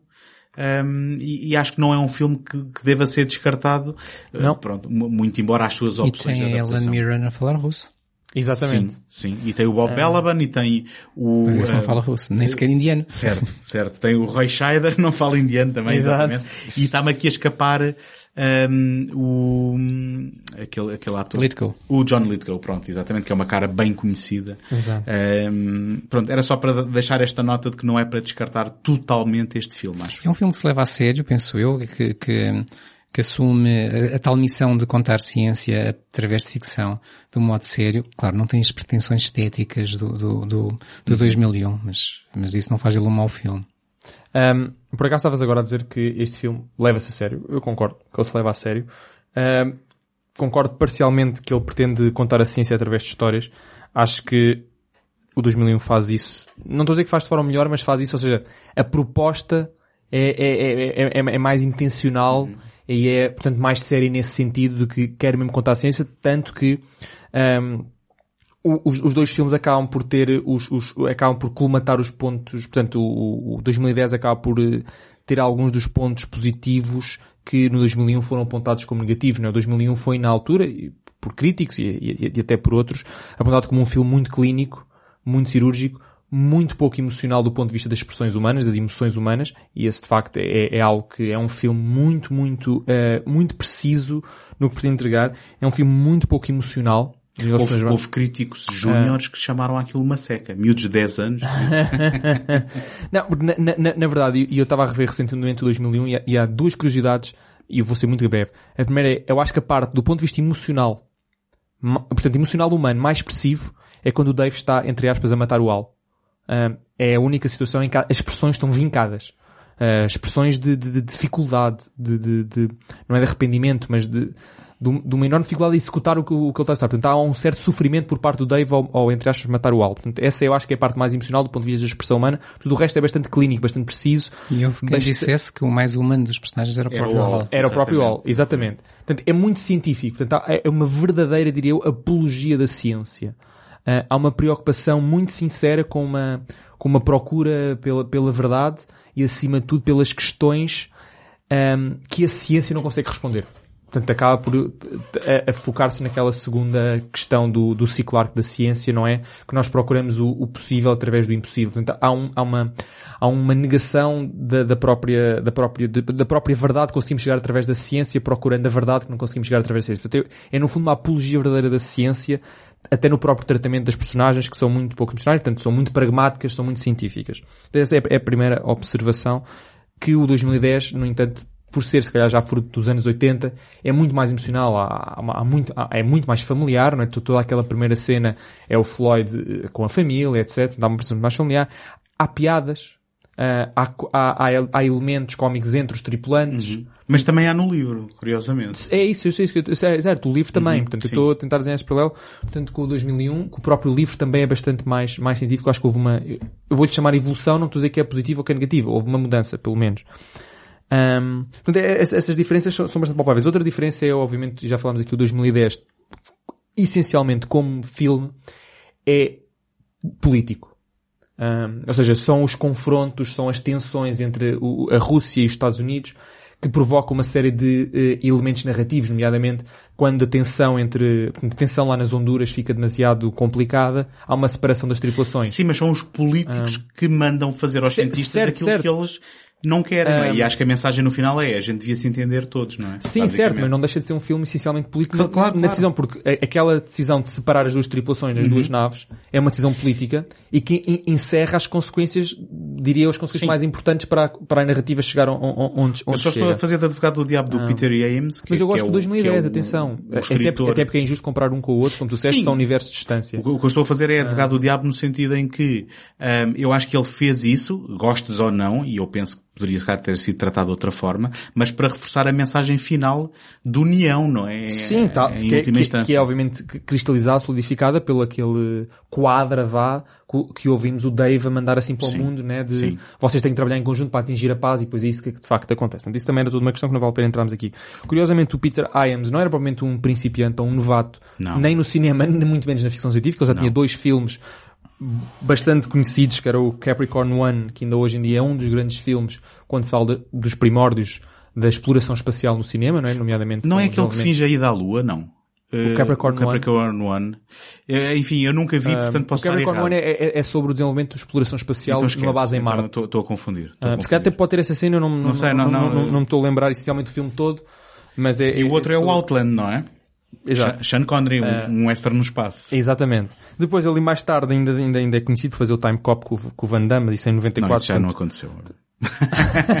Eu gosto- não- eu- acho que Ele é por acaso fez dois filmes com o Van Damme, curiosamente. fez, fez dois. Depois fez um de... hum, Bem, não me lembro, ainda, Não. fez, ainda fez aquele End Days com, os, com o Schwarzenegger. Ma- mas, mas isto tudo para dizer, portanto, que, que- este filme, o 2010, eu acho que se assume de forma bastante diferente em 2001. E agora vou voltar àquele, àquilo que eu estava a falar da indumentária. Eu acho este filme muito mais datado de 2010 que o 2001, em quase todos os aspectos. A música é muito mais Não, datada. a, a música mas, não é datada, isso- a música é má. É diferente. Pronto, eu, eu- eu- lá está. Nós temos esta, eu tenho Sim. esta prática de tentar não entrar nessa, nessa adjetivação positiva ou negativa, mas é, Bom, mas, mas ok, Pronto, é a mas minha esta dá- opinião. Até porque dizer, uma é música clássica, não é? E a outra já é uma música Sim. já mais fruto daquela época. E depois é, é, é a indumentária, as roupas, os cabelos, a maquilhagem, acho que é muito anos 80. Eu por acaso acho que não se, acho, Um, acho que há filmes dos anos 80 que se nota e muito agora, mais. e agora tu dizes, pronto, outros de facto têm uma tradição muito mais dos anos 60 e, por exemplo, se formos ver a série do Star Trek, vemos que aquilo está ali, eh, como os ingleses, neck a neck, não é? No que, no que toca à estética da indumentária. Mas eu acho que essa envelhece, eu diria, eu, eu gosto mais de ver essa, envelhece para mim melhor do que aquela dos anos 80. E portanto isso chatei-me um bocadinho estar a ver agora em 2019 ou 2010. Mas como filme, eu li isto escrito a alguns por um crítico qualquer que estava a abordar o 2010. Acho que até foi o Roger Herbert, que disse assim, a partir do momento em que nós dissociamos 2010 como sequel de 2001 e pensamos como um filme, é um bom filme. Um. E eu, eu tenho a concordar. Sim, De facto, é isso se- que eu digo a toda a gente também. um, e por- por- não, porque por vezes há sequelas que nem se conseguem dissociar do original Sim, e se sim, dissociarmos do original não valem nada e nós estamos lá só porque tem uns pontos de ligação com o original, percebe? Eu só quero sublinhar que Mas acho que é dos 2010 melhores cabelos dos anos 80 que podes encontrar num filme dos anos 80. Mas, certo, certo, ok, olha, certo, mas eu estava a criticar toda uma geração. Vocês viram os Ah. cameos do Arthur C. Do Arthur C. Clarke e do Kubrick. e do Kubrick, viram? O, Arthur C. Clarke tem dois. Olha, pronto, agora íamos, agora íamos dizer em coiro. Ah, então vá, que- dá- não, não, diz tudo, diz tudo, diz tudo. O É porque eu só, eu só notei desta vez. Eu acho que... Eu o do Kubrick e do Arthur C. Clarke, o do Kubrick não, não, não notei. Sim. E o do Arthur C. Clarke, curiosamente, um dele nota-se e o outro depende da versão que vemos. Eu, eu, ahm, pronto, se for a versão 4x3, p- com certeza É- é- não, não esse vês não a- vês, tens que, na tem Casa ser, Branca. tem que ser a é? widescreen, Sim. não é? Tu não reparaste, José? Eu agora que falas nisso na Casa Branca, eu sei que já tinha visto, mas agora não reparei. Sim, Na o- Casa Branca, quando está lá um estão- velhote a, é, a, estão no a mandar há, pombos. dois Sim, bancos. sim, Num sim, banco está, o- está o Floyd e está o colega dele, o atual diretor da, da agência. Sim. E depois lá no outro banco está um... Mas pronto, é o passou, não? Mas, reparei. sendo, e portanto, isso é o Arthur C. Clarke. Sendo, Arthur C. Clarke. Sendo que o câmbio do Arthur C. Clarke e do, E do Kubrick, é uma revista da Time, em que o Arthur C. Clarke está do lado dos Estados Unidos e o Kubrick é a figura que está a representar a, Sim, a sim, Rússia. sim, sim, sim, sim. Hum, eh, por acaso é assim muito fugaz e eu nunca É. tinha reparado nestes anos todos. Eu, eu também não, em nenhum deles, pois foi, foi na, na, na pesquisa vi. Outra, outra, há, há mais duas curiosidades que eu tenho sempre salientar, que é este filme tem pela primeira vez como hum, artista conceptual o, o grande Sid Mead, o famoso artista Não, conceptual não, po- de... não pode ser pela primeira vez. Então ele Não, eh, pe- pela Ah, primeira vez... nesta, nesta tarefa. Sim, nesta, não, não, nesta, nesta saga do 2001, 2010. Ah, no 2001. Um, o artista visual do Blade Runner. Sim, claro, do Aliens, Blade Runner e do Tron. Portanto, que, é, que tinha, foi curioso, ele, o Tron, ele trabalhou bem em Ah, eu não, não 82. sabia que ele tinha participado no foi, Alien. foi, no Aliens, portanto, mas o, Não, curiosamente... espera, Alien. Aliens. Ah, não é o Alien. ok. Aliens. Curiosamente, o Tron e o Blade Runner, os dois de 82. Um, o Douglas Trumbull já não trabalhou neste filme. A empresa dele sim, mas foram buscar um diretor que tinha sido recentemente, eu não sei se foi despedido ou não, mas Hum. tinha sido da, da Industrial Light and Magic, da Lucasfilm. Mas provavelmente do- dos feitos tecnológicos, por que é estou a falar de feito tecnológico? Porque 2001 foi conhecido por levar eh, a inovação tecnológica a outro nível e revolucionou por, por completo uma série de práticas cinematográficas. eles aqui no 2010, a, prática cinematográfica mais famosa e, e que diz que, que, de certa forma também revolucionou a indústria, é aquilo que se vem hoje em dia chamar o Digital Scene Simulation. Que é fazer simulações digitais de cenários completos. Antigamente usavam-se as pinturas mate, não é? Que se usam no 2001. Eles aqui há um substituto de uma série delas por cenas digitais completamente digitais. Portanto, não só segmentos, que isso já era comum, por exemplo, vemos facilmente os, as mais famosas estão provavelmente na Star Wars, em 77, aquelas miras, etc. Portanto, são cenas bastante pequenas e aqui são cenas completas, o recorrendo à tecnologia já não do green screen, mas do blue screen. Um, e portanto estas, estas cenas digitais que são bastante famosas neste filme e ficaram muito mais cenas famosas. de espaço, possivelmente. Sim, cenas de espaço, Quando dos vemos um planetas. monólito, sim. ah, e planetas são recorridas a esta, recorrem a esta técnica. Também há a curiosidade de terem sido usadas imagens reais de Júpiter captada por, Sim, captadas pela, também, pela, eu tinha, também tinha aqui esta nota. Ah, e, e- e pela primeira vez estas cenas foram feitas de forma mais ou menos indissociável com as cenas de live action. Portanto, o- porque o outro filme que já tinha utilizado esta técnica foi o Tron.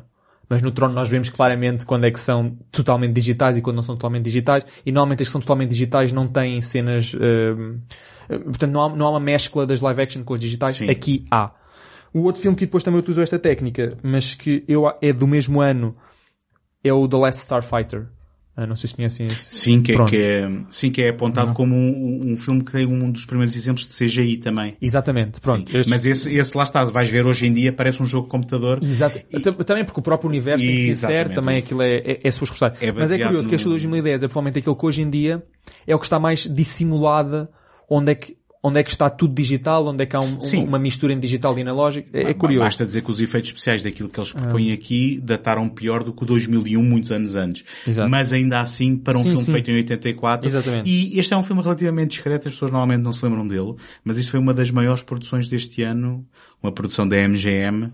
Ahm, portanto, não foi um filme que se fez assim por, por dois tostões. E cur- curiosamente, eu acho que nós não dissemos o, título do filme, mas o título do filme não é apenas 2010 ou 2006. Certo. De- de- pronto. O ano do contacto. Exatamente, the year, the, the year we make contact. Sim. Curiosamente, se pudéssemos pegar no Beyond, Beyond the Stars, The Journey Beyond the Stars, né, que era o, o título de Embora- certa forma provisório, este quase que... Agora o livro completava. seja simplesmente segunda Odisseia. É exatamente por isso é que eu queria salientar. É mais uma diferença, estávamos a falar das diferenças entre o livro e o filme, e esta é mais uma das diferenças. Mas agora calmo.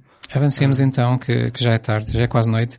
E, e, e, portanto, o Júpiter explodiu, para quem não está com atenção, Júpiter explodiu numa estrela, ou implodiu, neste caso tornou-se uma estrela para, para que o sistema Chamada Lucifer. chamada Lucifer para que eh, o planeta, o, o satélite Europa passasse a ter outras temperaturas e, e, portanto, fosse mais favorável o, o desenvolvimento de vida.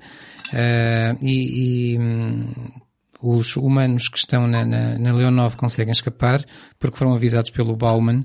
E, e depois quando, quando já estão em, em trânsito para a Terra surge no momento da explosão de, ou, ou canto da explosão de Júpiter eh, surge a famosa frase eh, todos esses planetas são vossos menos Europa não tentem aterrar nele. Quer, queres, que eu, queres que eu leia a, portanto, a transmissão? Eu vou, pronto, eu vou ler em inglês, desculpem. Uh, all these worlds are yours, except Europa. Europa. Ah, Europa. Attempt no a landing there, use them together, use them in peace. atenção, tu estás a ler do, filme. filme Do filme, sim. Ah, pensava a falar do Não, filme. é mais, é mais longa aí. Porque o- no, no, no livro é explicitado uma mensagem de 11 palavrinhas e depois vem a, Sim, vem sim, a mensagem. sei, sei. Depois no filme Mas- eles têm que acrescentar É, eu- mais eu- algumas. pronto, eu pensei que estava- Mas já agora falar do filme. Acrescenta uma mensagem de esperança. lê lá a última frase, que é aquela que é acrescentada. Um, a ult- use eu leio them- os- use, them, together, use them in peace. Exatamente. Que é- Use them e que- together. a mensagem use them in peace. política, não é? É, a tal mensagem política que serve para conciliar, não é, as tensões políticas e de facto, pronto, segundo o que o filme nos diz, é foi isto que levou à paz, Uhum. também entre aspas, entre a Rússia e os Estados Unidos. E então, em 1988 para mim, em 1985 Desculpa, só, desculpa, só, desculpa. para o António, Ah, desculpa, desculpa. E para a Wikipédia. Curiosamente, isto te criou algum dissabor no, no- portanto, eu vou-lhe chamar os fãs de 2001, é que este fim, este final, é incrivelmente concreto e mata toda a poesia e o mistério do 2001. Ah, bom, mas Pronto. sim, esse, Mas- esse mas é o preço a pagar para ver o 2010, sim. Pronto, vá. Dizia eu, então em 1985, Uh, é publicado o 2061, quando já ninguém esperava que, que houvesse mais sequelas. E eu, se calhar, dado o adiantado da hora, eu diria que vamos falar deste e do 3001 Sim, falamos dos em dois. conjunto. O do 3001 acho que é de 97, nisso concordas? É, Eu tenho aqui 96, curiosamente. Olha, hoje estamos mal. Hoje, Estamos mal. hoje uma das Temos nossas que passar a cruzar esta não, nossa, pois, esta tenho, nossa tenho que informação. passar eu também a decorar datas. Sim. Eu nunca decoro datas porque confio sempre em Uma- vocês. Sabes Afinal, o que foi? aqui de um terceiro é, que eu, é que eu usei aquilo que tenho nos livros e se calhar o livro não era a primeira edição. Possivelmente. Ou, ou não isso. tinha a data da primeira publicação, que muitas vezes Eu usei a internet, tive horas e horas Então, à tu espera deste- ter... desta informação. Pois, claro. Mas já agora deixa-me dizer-te que eh, o, para o 2061, originalmente o Clark pretendia esperar pela missão Galileu, que iria ser lançada ehm, em 88, desculpa, em 86, e que iria passar por Júpiter e lançar uma sonda que seria a primeira que iria entrar à atmosfera de, de Júpiter, que estava previsto para 88. Acontece que houve a explosão do Challenger, Uh, esta missão foi abortada na altura indefinidamente e ele decidiu avançar com o livro para, um, digamos, o lançar, lá está, por altura da passagem do cometa Halley, porque depois em 2061 esta trama uh, gira à volta da, da- da- do cometa Sim, Halley e vocês- voltar à Terra. Vocês lembram-se do Halley? Tomás, lembras-te do em Opa, 85, em 86? 86, 86. Eu, eu Em lembro-me, 86. eu lembro-me de, de- de se mencionar, não me lembro de ver nada, de conseguir ver Eu nada. lembro não é? perfeitamente. Eu lembro que foi uma grande decepção. Toda a gente olhar para o céu e não sabia coisa É, nenhuma. pronto. Ahm, já agora, só, só por curiosidade, ahm, a Galileu acabou por ser enviada ahm, da, da atmosfera terrestre em 89, chegou a Júpiter em 95, onde lançou então ahm, uma, uma sonda que não só penetrou a atmosfera de, de Júpiter pela primeira vez e, e deu-nos informação sobre a sua constituição, como também veio reforçar a teoria do, do- de existir um oceano por baixo do gelo em Europa e também da, da água salgada por baixo das superfícies de Ganimedes e Calisto. Portanto, só, só aqui a curiosidade Outras, científica. outras luas sendo Ganimedes a maior. Eh, sim, Sim, outra- outras pronto. luas Só- das muitas de Júpiter. Sim, sim, só, Sim, só curiosidade, só- porque já estás a mandar nomes ainda. Foram, foram descobertas 79 até o momento, estive a ver ontem, espero que neste, neste tenha acertado no número.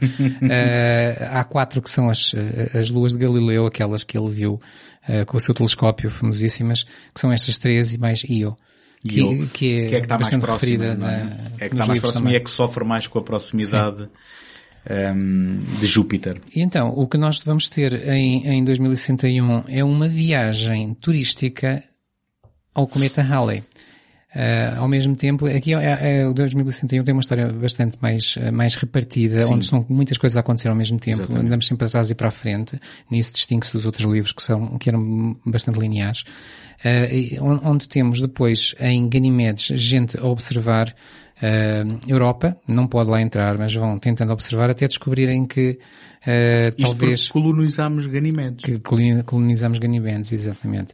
E, e- e até descobrirem que uma pessoa descobrir que existe um diamante gigante, que é um- uma montanha do tamanho do Everest, eh, que depois mais tarde se vai descobrir que foi lançado de Júpiter quando Júpiter explodiu. Certo. Uh, e isto vai, vai atrair ambições uh, monetárias e, e vai despoltar uma coisa que não se falava ainda nos anos 80, quer dizer, falava, falava-se, mas não com o impacto de hoje, que é o terrorismo e os, e os, Sim.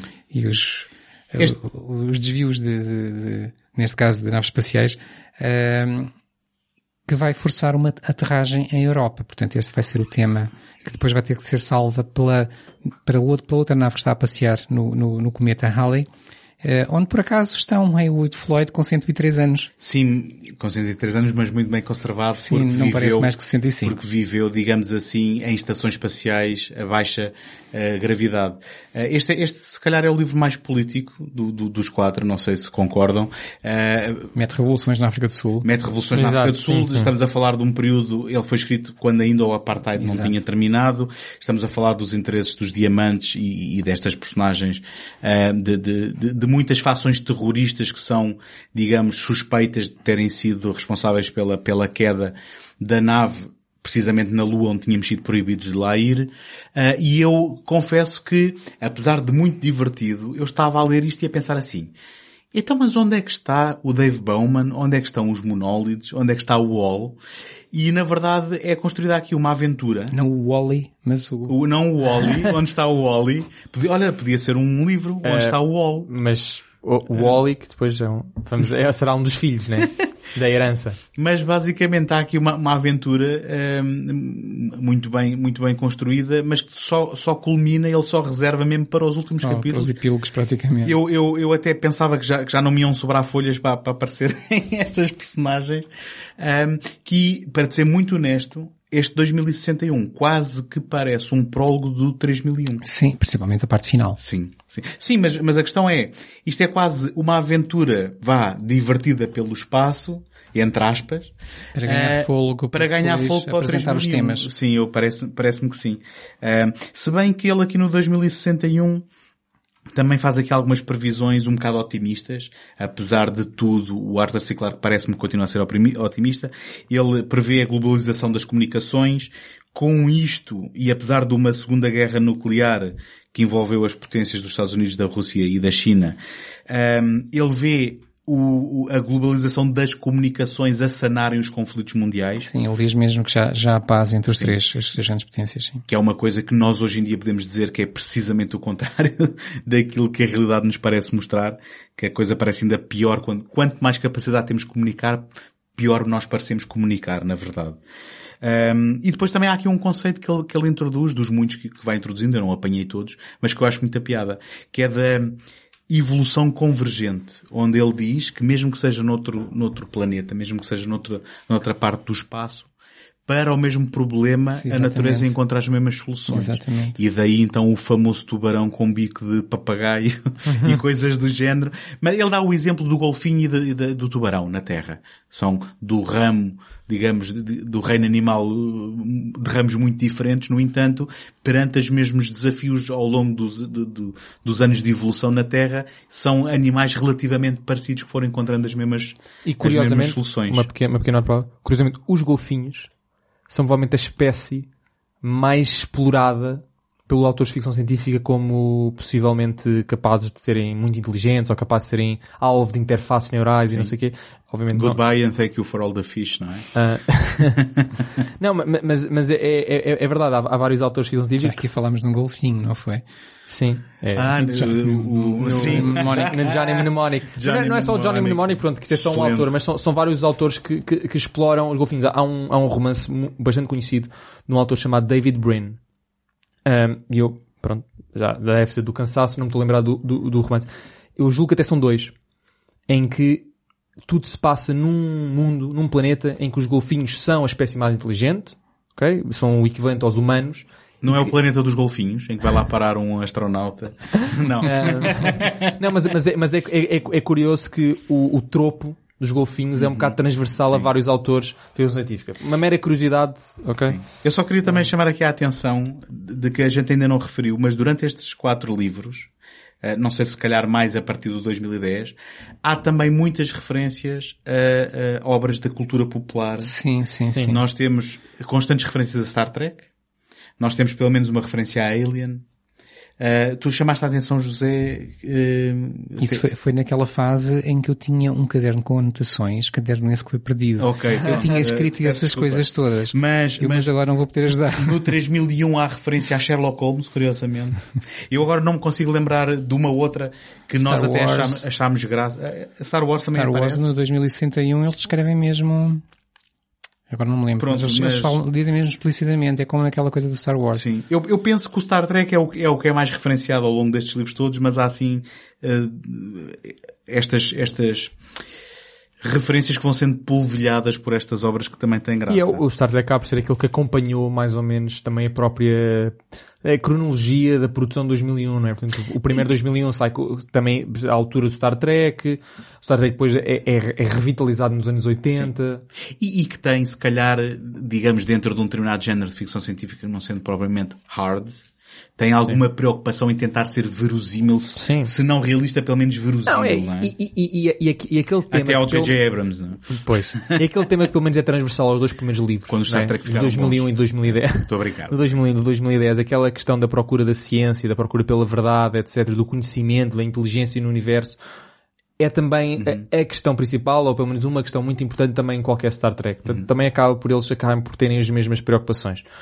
Um, Mas hum, se nós estávamos a falar do 2001 ter eh, mensagens teológicas ou ter um enquadramento teológico, chegado ao 3001, eh, entre muitas outras coisas que na prática parece-me a mim que são eh, o 3001 eh, na prática é um esplanar de sonhos daquilo que podia ser evoluções tecnológicas para a humanidade, temos também o apontar da religião como sendo o reflexo da loucura humana, não é?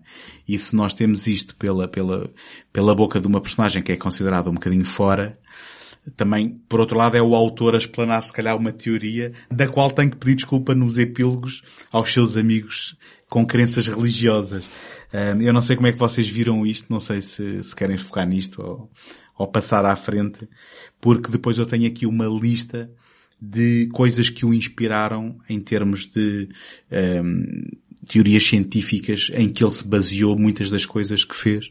Não sei se querem focar nesta, neste componente religioso. Sim, eu acho que é uma boa ideia. Eu não vou, não vou adiantar muito porque quero, quero te ouvir dizer só já agora que o 3001 lida já mais com a origem dos tais seres, que aqui tem o nome, são os Firstborn. Firstborn, sim. E, e, e Mas, mas eh, recuperando o Dave Bauman, temos te, e, o, e o Hall, que volta a estar presente. o Hallman, ele na Que é Hallman, é exatamente. como Depois- sendo uma fusão de depois passa a ser uma fusão. Eh, vai- Vai-nos dar aqui mais, mais informação sobre o, aquilo que nós aqui já dissemos, que, que era uma espécie que procurava inteligência pelo universo, facilitando-a ou acabando com outras espécies e fazendo escolhas. Sim, e é, e é aqui que é, que é levantada pelo Hallman, lá está, a tal questão moral que surgiu no 2010 de, atenção, esta malta fez isto, mas há conta de vida em Júpiter. E, se bem que é só sugerido, toda, toda a ação final é em função de uma ameaça de os seres humanos poderem ser preteridos em Exatamente. função daquelas entidades de, de Europa. Um, mas, mas, e e já agora, só aqui em jeito também de, de, de piada, um, o final deste livro foi roubado pelo Dia da Independência. Do, aquele grande filme. E eu- Sim, E eu é estou a ser irónico, e eu estou a ser irónico porque eu nunca gostei do Dia da Independência. Apesar de ser um fã de ficção científica.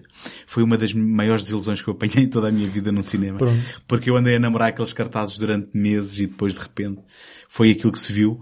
Mas o elemento de destruir o inimigo através de um vírus, Com o presidente americano a pilotar aviões. Eu estou a ver o Trump eh, a ir a cabo do Afeganistão sozinho. O Trump eu estava a vê-lo mais a fazer como o George Costanza, a empurrar velhinhas e crianças para fugir. Mas, ainda assim, portanto, há aqui um elemento de que nós, enquanto sociedade, no próximo milénio, conseguimos ter a inteligência de não descartar conhecimento, mas de pôr coisas que podem ser perigosas do, do ponto de vista químico, biológico e até, eh, digamos, cibernético, guardado num grande, eh, num grande bunker na Lua. E depois, basicamente, o Bowman é usado como um interface para poder, digamos, introduzir um bug no monólito que é apresentado, como tu dizes, se calhar de uma forma um bocadinho mais exploratória, como uma ferramenta sem cérebro. Ele não tem consciência. O monólito é apenas uma ferramenta que foi abandonada pelos seres e que para evitar a- a- a tal- o tal possível conflito de, de, de- de- de entidades de diferentes planetas, não é? Ahm, e de, nós podermos vir a estar em risco, é, é introduzido um vírus. Ahm, Também fica, ficou a mim a ideia de que já se está um pouco em piloto automático, nisto da parte dos tais seres. Eu penso que ele aqui estava mais interessado e por isso é que eu estava a referenciar. Eu penso que ele aqui estava mais interessado em fantasiar como é que poderá ser a vida e quais poderão ser os, os possíveis vivências dos seres humanos daqui a mil anos.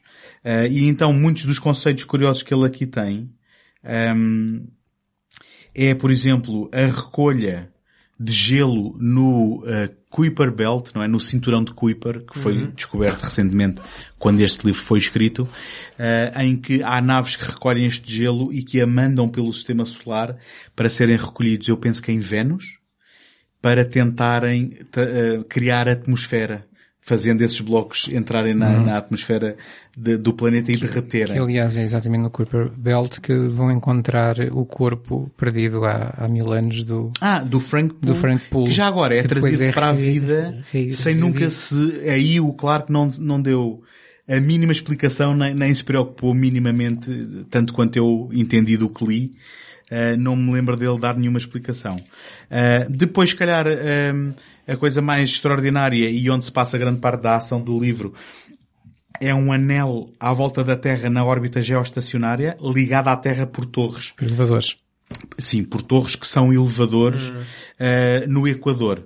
Que são elevadores espaciais, que são teorias que também existem, eh, e que curiosamente ele diz que a única, a única matéria que se conhece que poderia sustentar estes elevadores seria carbono cristalino, que é precisamente diamantes, não é? Ahm, portanto, nessa, nessa anel há cidades, não é? Basicamente onde as pessoas vivem nu- num nível de gravidade mais baixo, onde têm uma expectativa de vida eh, muito, muito diferente, muito superior às pessoas que vivem. Aliás, quem nasce lá não pode vir à Terra porque não suporta a gravidade. Claro. Um, ele fala eh, em capacidades de armazenamento que poderiam eh, guardar toda uma consciência humana e depois ele aqui até diz que errou por defeito e não por excesso porque nós chegamos a capacidades de armazenamento muito mais depressa nos últimos anos um, aqui. Um, e depois também há aqui teorias que têm mais, têm mais a ver com, eu não sei explicá-las muito bem, mas têm a ver com a forma como nós podemos viajar no espaço. Há uma teoria que se chama Zero Point Field, que também é referida muitas vezes como flutuações quânticas ou energia de vácuo, que basicamente um, daria a possibilidade de uh, haver energia infinita. Basicamente, eh, não sei se vocês leram ou se lembram do livro, se leram, de que um, o, o, o, Frank Poole, não é o Bowman, o Frank Poole tinha a possibilidade de pegar num veículo qualquer e ir até onde fosse. A única coisa que iria uh, ser um ónus seria ele fartar-se estar no espaço durante muito tempo, não é? um, e que depois também, por fim, e já me calo, a questão de um sistema de propulsão que age pela, pela, pela, pelos nossos corpos ou pelos corpos físicos um, por igual, de maneira a que não há nenhum tipo de impacto quando há aceleração. E isto chama-se um inertialess drive, o que nos permitiria suportar velocidades próximas da velocidade da luz sem sofrermos qualquer tipo de um... Ou seja, ele no 3001 no fundo vai muito à frente muito, e muito. muito longe daquilo que fez nos outros, que distinguiu os outros livros, que era essa tal proximidade à ciência nossa conhecida e à sua aplicação. Exato. E uh, por acaso no 2061, há pouco esqueci de referir isso, ele já fala em, numa, numa espécie de fusão a frio com muões, uh, que, que é portátil, há, um, há, um, há uns, há uns uns aparelhinhos portáteis que eles podem quase levar debaixo do braço, uh, portanto bem longe das centrais termonucleares de que nós podemos pensar. Tecnologias que estão a ser investigadas estão, e teorizadas é, neste momento. Sim, estão, estão. Não sei, é, é com essa eficácia e com esse, com esse sucesso e com essa portabilidade. Sim. É. Ah, isto basicamente porque no 2061, aquilo que no 2010 é uma viagem de meses a Júpiter, ali faz em semanas. Ah, sim. sim. Aproveitando a água. Exato. E pronto, olha, sinto que uh, as pessoas já estão fartas de me ouvir e eu já estou muito cansado.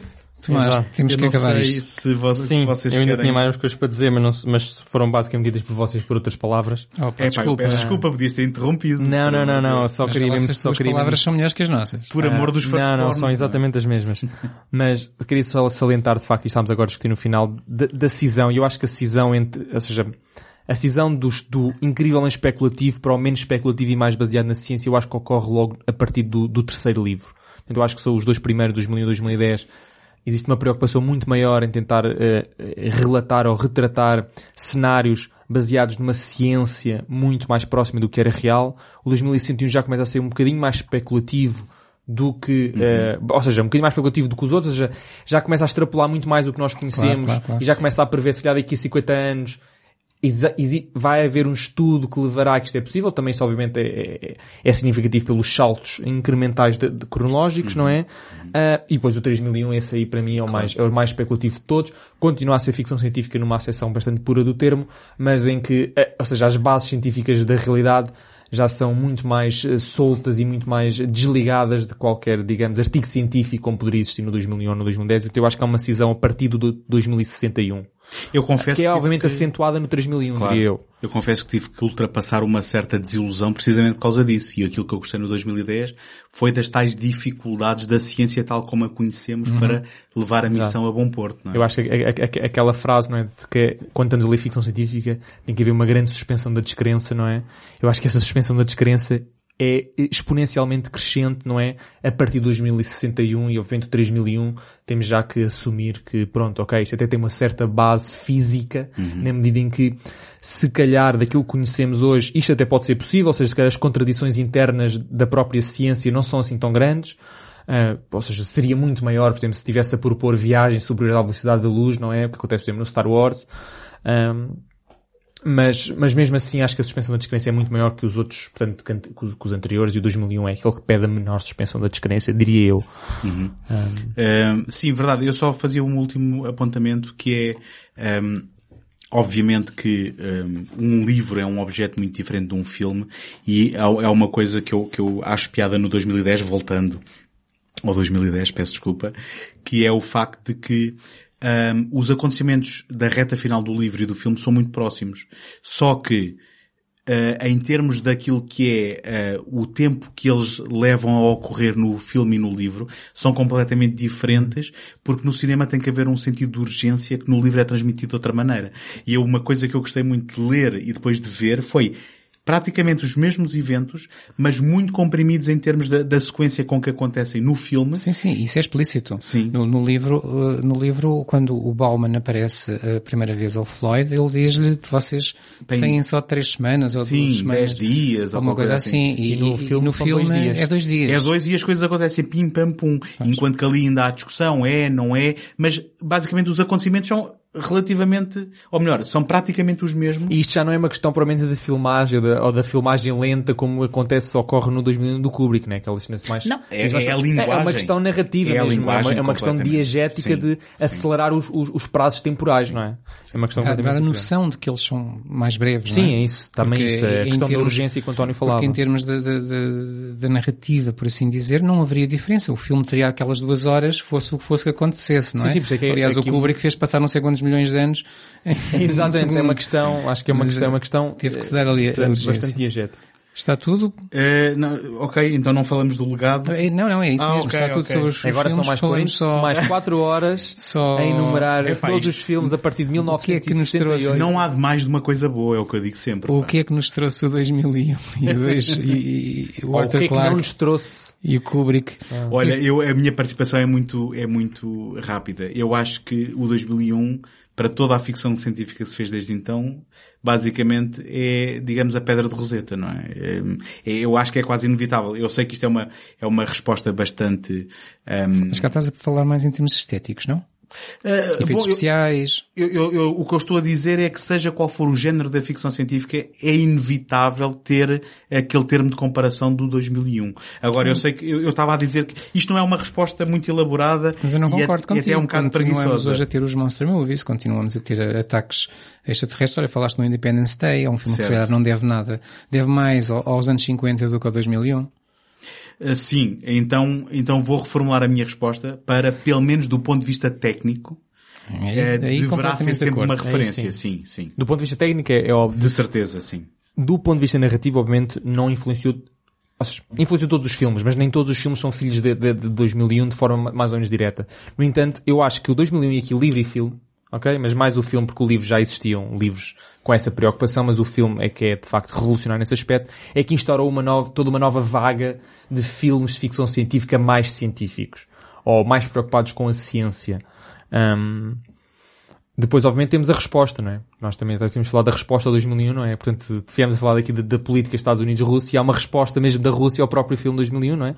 Que é o, que é o Solaris, não é? Do, do, do Tarkovsky, ah, que propôs responder tentando fazer tudo o que o 2001 não fez, segundo o que ele acha, não é? Portanto, aquelas questões que eu estava há bocado a apontar, de que é um filme sem alma, de que é um filme Exato. sem qualquer emoção, o Tarkovsky disse exatamente isso sobre o 2001 e disse, pá, desculpem lá, isto aqui é tudo muito bonito e tal, mas olhem, Não, isto não É tem emoção, não tem clínico, alma. isso não- Exatamente, não, não- funciona. não tem então eu vou-vos mostrar como é que se faz um filme no espaço, com viagens espaciais, numa estação espacial, etc. Mas carregado de emoção, carregado de Mas, espírito. mas vamos ser honestos. O Tarkovsky está interessado em fazer um filme de Tarkovsky e não de ficção científica. Sim, claro, A ficção sim. científica é Eh, um pormenor. Claro, sim, enquanto que o, o Kubrick de facto vê-se na, car- na carta que ele escreve ao Clark que ele quer fazer um filme de ficção científica, o Tarkovsky quer fazer um filme espiritual, muito a Tarkovsky, portanto, Uhum.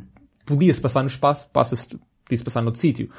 Mas pronto, mas acaba por ser tecnicamente a resposta, ah, ou seja, eu, eu, eu acho que foi o José que colocou isto no plano, era o anti-2001, não é? O anti-2001, É. sim. Portanto, o, o, Solaris é o anti-2001 porque é a resposta russa, curio- curiosamente, ou sem ser curiosamente, mas é a resposta russa ao 2001. E isso tem que ser apontado porque o 2000, o- pois, por sua vez, o Solaris também gerou uma série de filhos na ficção científica, não é? Toda aquela ficção científica que se preocupa mais com a componente das emoções, com a componente da expressão, um, e que hoje em dia estão cada vez a surgir mais, não é? Eu lembro- lembro-me agora, uh, o Her, não é? Aquele uma história de amor, Sim. acaba por ser um casamento entre a ciência, não é? A projeção científica eh, do, do 2001, não é? Toda aquela questão da, da inteligência artificial, da ascensão da inteligência artificial, de- da miniaturização, da informatização do mundo, mas depois tem toda a questão da relação, da emoção, da paixão, que nós vemos, Isso. eu, eu vou dizer no Solaris, mas pode-se ver em qualquer filme do Tarkovsky. o Ur é o filho eh, bastardo do Solaris, de uma relação de uma noite só do Solaris com o 2001. Ex- exata- exatamente.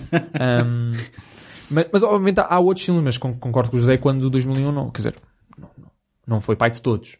A questão é, ehm, e agora tentando ser mais específico na resposta e tentando ser menos preguiçoso na resposta, ehm, qualquer filme que ponha a humanidade em contacto com seres extraterrestres e especialmente com seres extraterrestres que não nos querem matar, mas sim que na realidade são uma eh, inteligência superior com a qual nós depois temos maior ou menor dificuldade em comunicar, vai ser sempre comparável ao 2001. Claro, claro, é? claro. Aí, Sim. Eu, eu, é eu aí chamo-lhe eh, eh, uma ambiguidade do, do, dos ETs, porque nós estávamos muito habituados na tradição de, de, da, da ficção científica a ter os mausões que vêm cá matar tudo e os bonzinhos, até por força do Spielberg com o ET, eh, ou mesmo já dos encontros imediatos do terceiro grau, eh, que, que, que são que chegam, e tínhamos também o, Starman, do, do John Carpenter, Certo. por exemplo, que, que chegam, que são, que são, que se vêm integrar quase e vêm ajudar. E depois temos aqui, O Spielberg equilibrou com a Guerra dos Mundos. ah. pois, pois, não, esses são os maus, mas esses são os maus. Portanto, tínhamos os dois, os dois arquétipos. E depois, de repente, penso eu, eh, passamos a ter aquela ambiguidade de algo que, que talvez seja tão superior e tão incompreensível, que se calhar é a palavra certa, é-nos tão incompreensível que está para lá do bom e do mal. Do bom ou do mal. Torna-se quase Lovecraft. Eu na verdade agora ia dizer para além do bem e do mal. Para além é do outro do livro do mal. Nietzsche. Era. Pronto. Viagem para além do bem e do mal. E pronto, temos tido algum... Mas torna-se quase Lovecraftiano, não é? Porque eu ontem apanhei também uma frase supostamente do Kubrick que ele diz que o mais assustador não é a natureza ser, e quando estamos a falar da natureza, estamos a falar da natureza com a possibilidade de ela ter gerado extraterrestres também, não é? Ou, ou outros seres. Que o pior da natureza não é ela ser eh, violenta e de ser eh, má. O pior da natureza é ser indiferente na prática. E eu acho que essa ambiguidade tem, é um bocado o reflexo disso. Porque também, eh, aquela, e por isso é que eu estava a falar em, em Lovecraft, não é? Porque aqueles, aquelas, aqueles deuses antigos, aquelas entidades que a existirem, vão olhar para nós não de uma forma muito diferente como nós olhamos para uma formiga. E nós, por formigas, não temos raiva, não temos eh, Sim, sim. necessidade de comunicar com elas, simplesmente somos Sim, indiferentes. mas, mas neste caso eu não iria tanto por aí, porque é- é- eles podem, podem, podemos ser indiferentes, mas de qualquer maneira o resultado final não é muito positivo para nós. Aqui estamos a falar de uma coisa que nem sequer conseguimos saber o que é que é positivo ou negativo.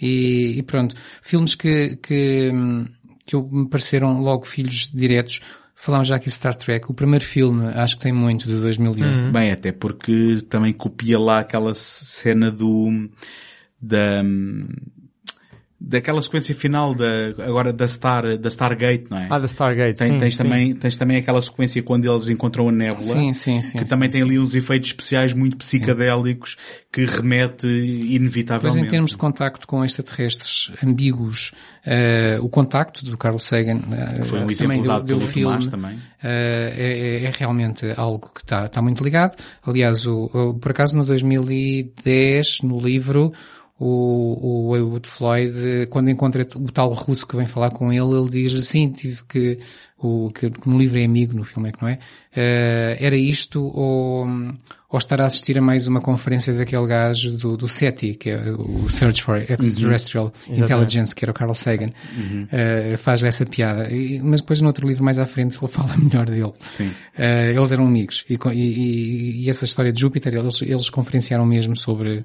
como é que como é que haveria de pôr os os, os seres em, em Ok, Júpiter. não sabia Foi. esse pormenor. Um, depois ia falar do, do, do Arrival como um filme recente que também nos traz uns extraterrestres ambíguos, digamos assim, embora depois no final pareçam ter, ter uma Sim. atitude positiva. Em- ainda em relação a, a, a tal, aos tais Old Ones, ou, ou os, os Firstborn, ou os seres que pos- podem ter tido influência na, na, na- na vida na Terra, eu lembrei-me de dois filmes, o, o Prometheus, do Ridley Scott, e o, qual é o outro, o, que eu, que eu, que eu escrevi aqui agora, já, já nem me lembro do que é que escrevi, o, o Mission to Mars, do Brian De Palma, Uhum. Não, vejo, não vejo esse filme desde que o vi no cinema. Dois originalmente. filmes em que se diz que a matéria genética que veio evoluir como vida na Terra foi trazida de fora. Uhum. Eh, pronto, no 2001 não é bem isto, é apenas uma, um, um catalisador, não, não é uma origem, mas pronto, a ideia é a mesma. E, e achei curioso, comecei a ver recentemente uma série de televisão chamada Another Life, não sei se vocês conhecem, que tem a ver com, também com um primeiro contacto, algo, alguma coisa que chega à Terra e que não sabe o que é e emite um sinal, não se sabe bem para onde, então envia-se uma nave para procurar o alvo desse sinal. Pronto, lembra alguma coisa, não é? Sim, claro. E, mas, mas pronto, é- é, é um pouco isso. É, é- é muito difícil, até a nível estético, estou-me a lembrar do Gravity, que foi muito comparado com, com, o- com o 2001. É muito difícil hoje, quando se faz uma coisa bem feita, seja a nível temático, seja a nível estético, seja, seja eh, mesmo a nível narrativo, eh, se está muito bem feito, alguém Sim. se lembra do 2001 Eu- por, um, por um lado qualquer. não é? Eu vou ser muito honesto. Comparar o Gravity com o 2001 é única e exclusivamente por causa das cenas em que não há som no espaço. Ah, é sério, porque Um, eu, esteticamente... eu- eu- eu, na verdade, essa lista está bastante completa e vou só acrescentar um título, que é o Interstellar. Ah, esse esse é, é, é hoje em dia é muito, é, é discutido como a abordagem contemporânea ao 2001. É, ou seja, é, é como é o mais proto 2001 de- desta é, lista, não é? Ou seja, mesmo a própria estrutura narrativa dos episódios é muito parecida. O último capítulo, a ideia é a mesma. Uhum. A ideia existem uns seres, desta vez mais concretos. Eles já dizem que é da quinta dimensão. Bem- se bem que com uma Ah. pincelada de amor também. Sim. Porque- se, se fosse a pincelada fosse só de amor e não fosse só de charupada também, mas pronto, isso é outra questão. Mas, mas de facto também falam nos seres de quinta dimensão, que também eram humanos, que depois evoluíram de certa forma para esses estádios mais avançados e estão-nos agora a ajudar. A grande diferença que eu encontro entre o 2001 e o Interstellar e a razão pela qual eu desgosto fortemente do Interstellar no, no É, seu fim. é o Nolan final, ter que definir as regras todas do jogo, não é? É, essa e é- cumpri-las. essa parte é um, é, Pensa- é- Pensava que é era o. Matt Damon. O Matt também aparece tão pouco e rapidamente desaparece de cena que não me incomoda o suficiente. Não, a, a razão principal é, enquanto que o 2001 encerra a sua narrativa com um, certo enigmatismo, uma- certas questões, um certo mistério, à volta das mesmas questões que o levam a, a- ser concretizado, o Interstellar encerra-as. O Interstellar termina, ah, ou, seja, tem, tem- ou seja, tem aquela cena bastante críptica, mas que de certa forma nós não precisamos de compreender exatamente o que é que se passou, porque ele depois diz-nos o que é que se passou. Ó, ele diz, Tomás, ah, aconteceu isto e isto, Estamos a falar, tudo e não sei o quê. estamos a falar de um filme de ficção Ah. que usa como dispositivo narrativo Talking Heads a explicar Sim, sim. partes da narrativa Sim, como se fosse um documentário. Ah, mas dizer. eu repara, mas isso já é aquilo da sobreexposição, não é? Mas Vocês sabiam que uh, o Stanley Kubrick mandou um dos seus assistentes entrevistar cientistas pelo mundo todo sobre questões que ele tinha delineado, porque ele tinha planeado fazer um prólogo ao filme em que juntava alguns desses testemunhos para enquadrar as pessoas. Não sabia. Vê, vê como esteticamente este filme podia ter sido tão diferente. Exato. E quando ele depois disse, não, isto afinal, um, e, e é engraçado porque no Blu-ray tens... O Nolan quis meter tudo. Eh, bom, o Nolan é um bocado essa abordagem, mas, mas isto para dizer que no Blu-ray eh, há um pequeno segmento onde, onde se fala de algumas das respostas e de- dos temas discutidos. Sim, isso mostra a preocupação que ele tinha para que as pessoas compreendessem, para compreendessem que aquilo podia ser verdade. Claro. Porque no fundo, isto acontece muitas vezes, quando, quando é, é, é ver a história do com a, com a mentira, como é que é? Com a verdade me enganas, não é? Sim. Quando se conta uma coisa muito verosímil, ninguém acredita, mas depois quando se mente muito, as pessoas já acreditam. E, o- e o próprio Clarke, eu li alguns ele a dizer que um dos grandes desafios de um autor de ficção científica é saber o quanto é que tem que explicar ao seu eh, leitor ou o quanto é que pode confiar nele para ele saber certas coisas. E eu acho que o Interstellar não encontrou esse equilíbrio na medida em que ele explicou demais o que não precisava de ser explicado e não explicou nada o que se calhar precisava de ser explicado.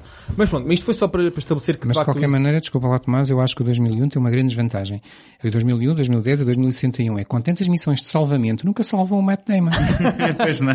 É verdade, e o Interstellar faz Nunca isso, não é? resgatam É verdade. o- o Mas Matt em, Damon. em adição, o Interstellar, que eu acho que é o mais eh, proto 2001 em toda a sua estrutura. Eh, ou seja, é como se fosse uma, uma abordagem contemporânea do que o 2001 queria fazer. Depois, há, há, há, há, um filme e uma série que vão de encontro a esta ideia toda do primeiro contacto, em que há um sinal que é emitido e depois vamos tentar descobrir o que é que aconteceu, o que é que não aconteceu. O primeiro é um filme, eu, sei, eu acho que é dos anos 90, acho que até é de 97, que é o Event Horizon, um, que é com o Sam Neill e com o Lawrence Fishburne. E Uma grande premissa e um, Pronto. e um filme estragado Pronto, um exatamente. E, e tem depois também um final bastante caótico. um, e não, não, não vou desvendar o final, mas é muito semelhante. Esta, esta ideia de que há um primeiro contacto, que há uma ida lá, vão desvendar do que é, que é o sinal. Uhum. Pois o sinal, na verdade, ah, perverte toda a população. Ainda com, este, com a ideia desta premissa, e eu acho que esta, agora sim, uma minissérie, acho que esta ideia está mais bem executada. Uh, portanto, da suspensão, do mistério do, do, do que é que a vida alienígena pode fazer a nós. É uma, um- uma minissérie que começou por ser escrita como uma novela do George Martin e foi adaptada recentemente para a Netflix, chama-se Night Flyers. Um, a ideia é essencialmente a mesma. Há um sinal que é, Sim. é, é assumidamente alienígena do, sei lá, num sítio qualquer da galáxia e, e lança uma, uma, uma, diz, uma, uma campanha, não é uma campanha, pronto, uma equipa, uma nave Sim. para ir ver o que é que isso Uma acontece. missão. Uma missão, exatamente. Pronto. E depois aquilo, à medida que eles estão se aproximando, esse sinal começa a afetar a tripulação, a tripulação. Pronto. E e essa sim Ah, eu acho que conclui-se bastante bem, ao contrário do Event Horizon, que se mistura tudo e depois começa a, depois ele, a certa altura aquilo Mas é, começa- é uma, é uma série limitada, é uma com, com princípio, meio e fim. Seis, seis ou sete episódios, Ok. e princípio, meio e fim, pronto. E essa série acho que vale a pena verem, e é como se fosse, é, é, é uma mistura de, portanto, esta, toda esta questão do mistério da vida alienígena, do primeiro contacto, do que o Event Horizon faz em termos de aspectos de terror, mas acho que não se perde tanto como Uhum. o Event Horizon, que eu acho que o Event Horizon se perde muito. E depois também há Ah. aquela curiosidade que eu estive a rever, eh, que é eh, recomendado pelo José, que é eh, o Europa Report, que é quase como se fosse aquele elemento que foi excisado da adaptação cinematográfica da aterragem da Tiziane na Europa, aqui também eh, reproduzido uma missão à Europa com, com, com tudo aquilo que tem de pontos de contacto com o livro de, de ir-se investigar se tem vida, ir, ir aterrar no gelo, ter, perfurar para, para mandar sondas lá para baixo e depois de repente, digamos, a catástrofe acontece. Ahm, bom, começa a acontecer com acidentes no espaço, não é? Ahm, e depois também com o surgimento de vida que ou, ou por ser maligno, ou por ser indiferente e, e reagir simplesmente hum, aos astronautas que lá vão, v- vão colocar a missão em perigo, não é? Não sei se, se tem É mais isso, algo. é isso. É isso, não é? Eh, já agora, eh, não tem nada a ver com isto, mas eh, é arte circular, não sei se vocês sabem, o Childhood's End tem uma versão de minissérie televisiva. Sim, adaptada Conheço. pelo Não- canal, não pelo canal. Sci-Fi. Não conheço. É a única outra obra dele que eu, que eu vi em, em, em televisão. Sim, eu também, E vale a pena? Eu também vi isso. Sim, eu gostei. Sim. Ok. E é, e é 30 mil temporadas ou uma coisa? Não, não, tam- também é- Seis ou sete episódios. Ok. Também é uma minissérie, é tipo Night Flyers. Ok, ok. E Muito é tudo, bem. então. Eh, bom, Sim. se calhar até Este foi curtinho, acabávamos afinal. este, não? Este foi curtinho. Ah, sim, sim. Então, para não chatearmos mais as Bem, e pessoas. agradecemos a todos os ouvintes que estão connosco até Epá, ao assim, final. se ainda estão Ah. aqui, pá, mandem um mail e vão ter um brinde. Exato. agora, agora estou curioso se mandarem mails, estou tramado. Mail ou Facebook. Um, ou, ou então, sim, procurem o nosso Facebook do Universo Paralelo. A nossa página, exatamente. A nossa página que foi uh, rec- recentemente, relativamente recentemente criada. Um, e façam lá um like para estarem atentos a tudo. Uh, e nós estamos aqui para a semana, se este programa ainda tiver acabado até lá, não é? Portanto, E para só- a semana, lá e estou. uma curiosidade- Daqui a um mês, daqui e a uma um mês para aqueles que merecem, uh, acabamos por revelar a nossa data de gravação deste episódio, coincide com o aniversário do Stanley Kubrick, Ah, sim. É que é Fazemos hoje, uh, dia 27 de julho. Portanto, ficaram a saber quando é que gravamos este episódio. Mas pronto, é para aqueles que aguentaram até ao fim. Então, parabéns Stanley. Exatamente. um bem-ajas, onde quer que estejas. Se calhar estás com o Faria, firstborn. é um first faria born, 91 não é? anos. Sim. Portanto, então até à próxima. Eu Até sou- à próxima. Eu sou o António. Sr. José. Sou o Tomás e adeus.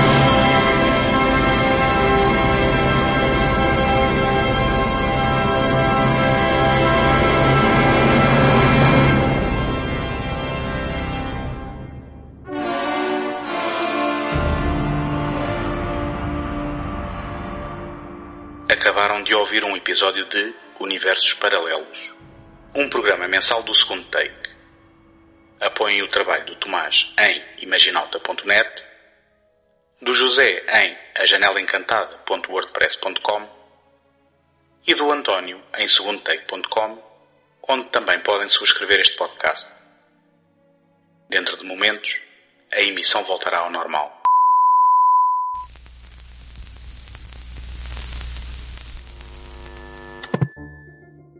Encontramos na próxima semana. Até lá, boas fitas.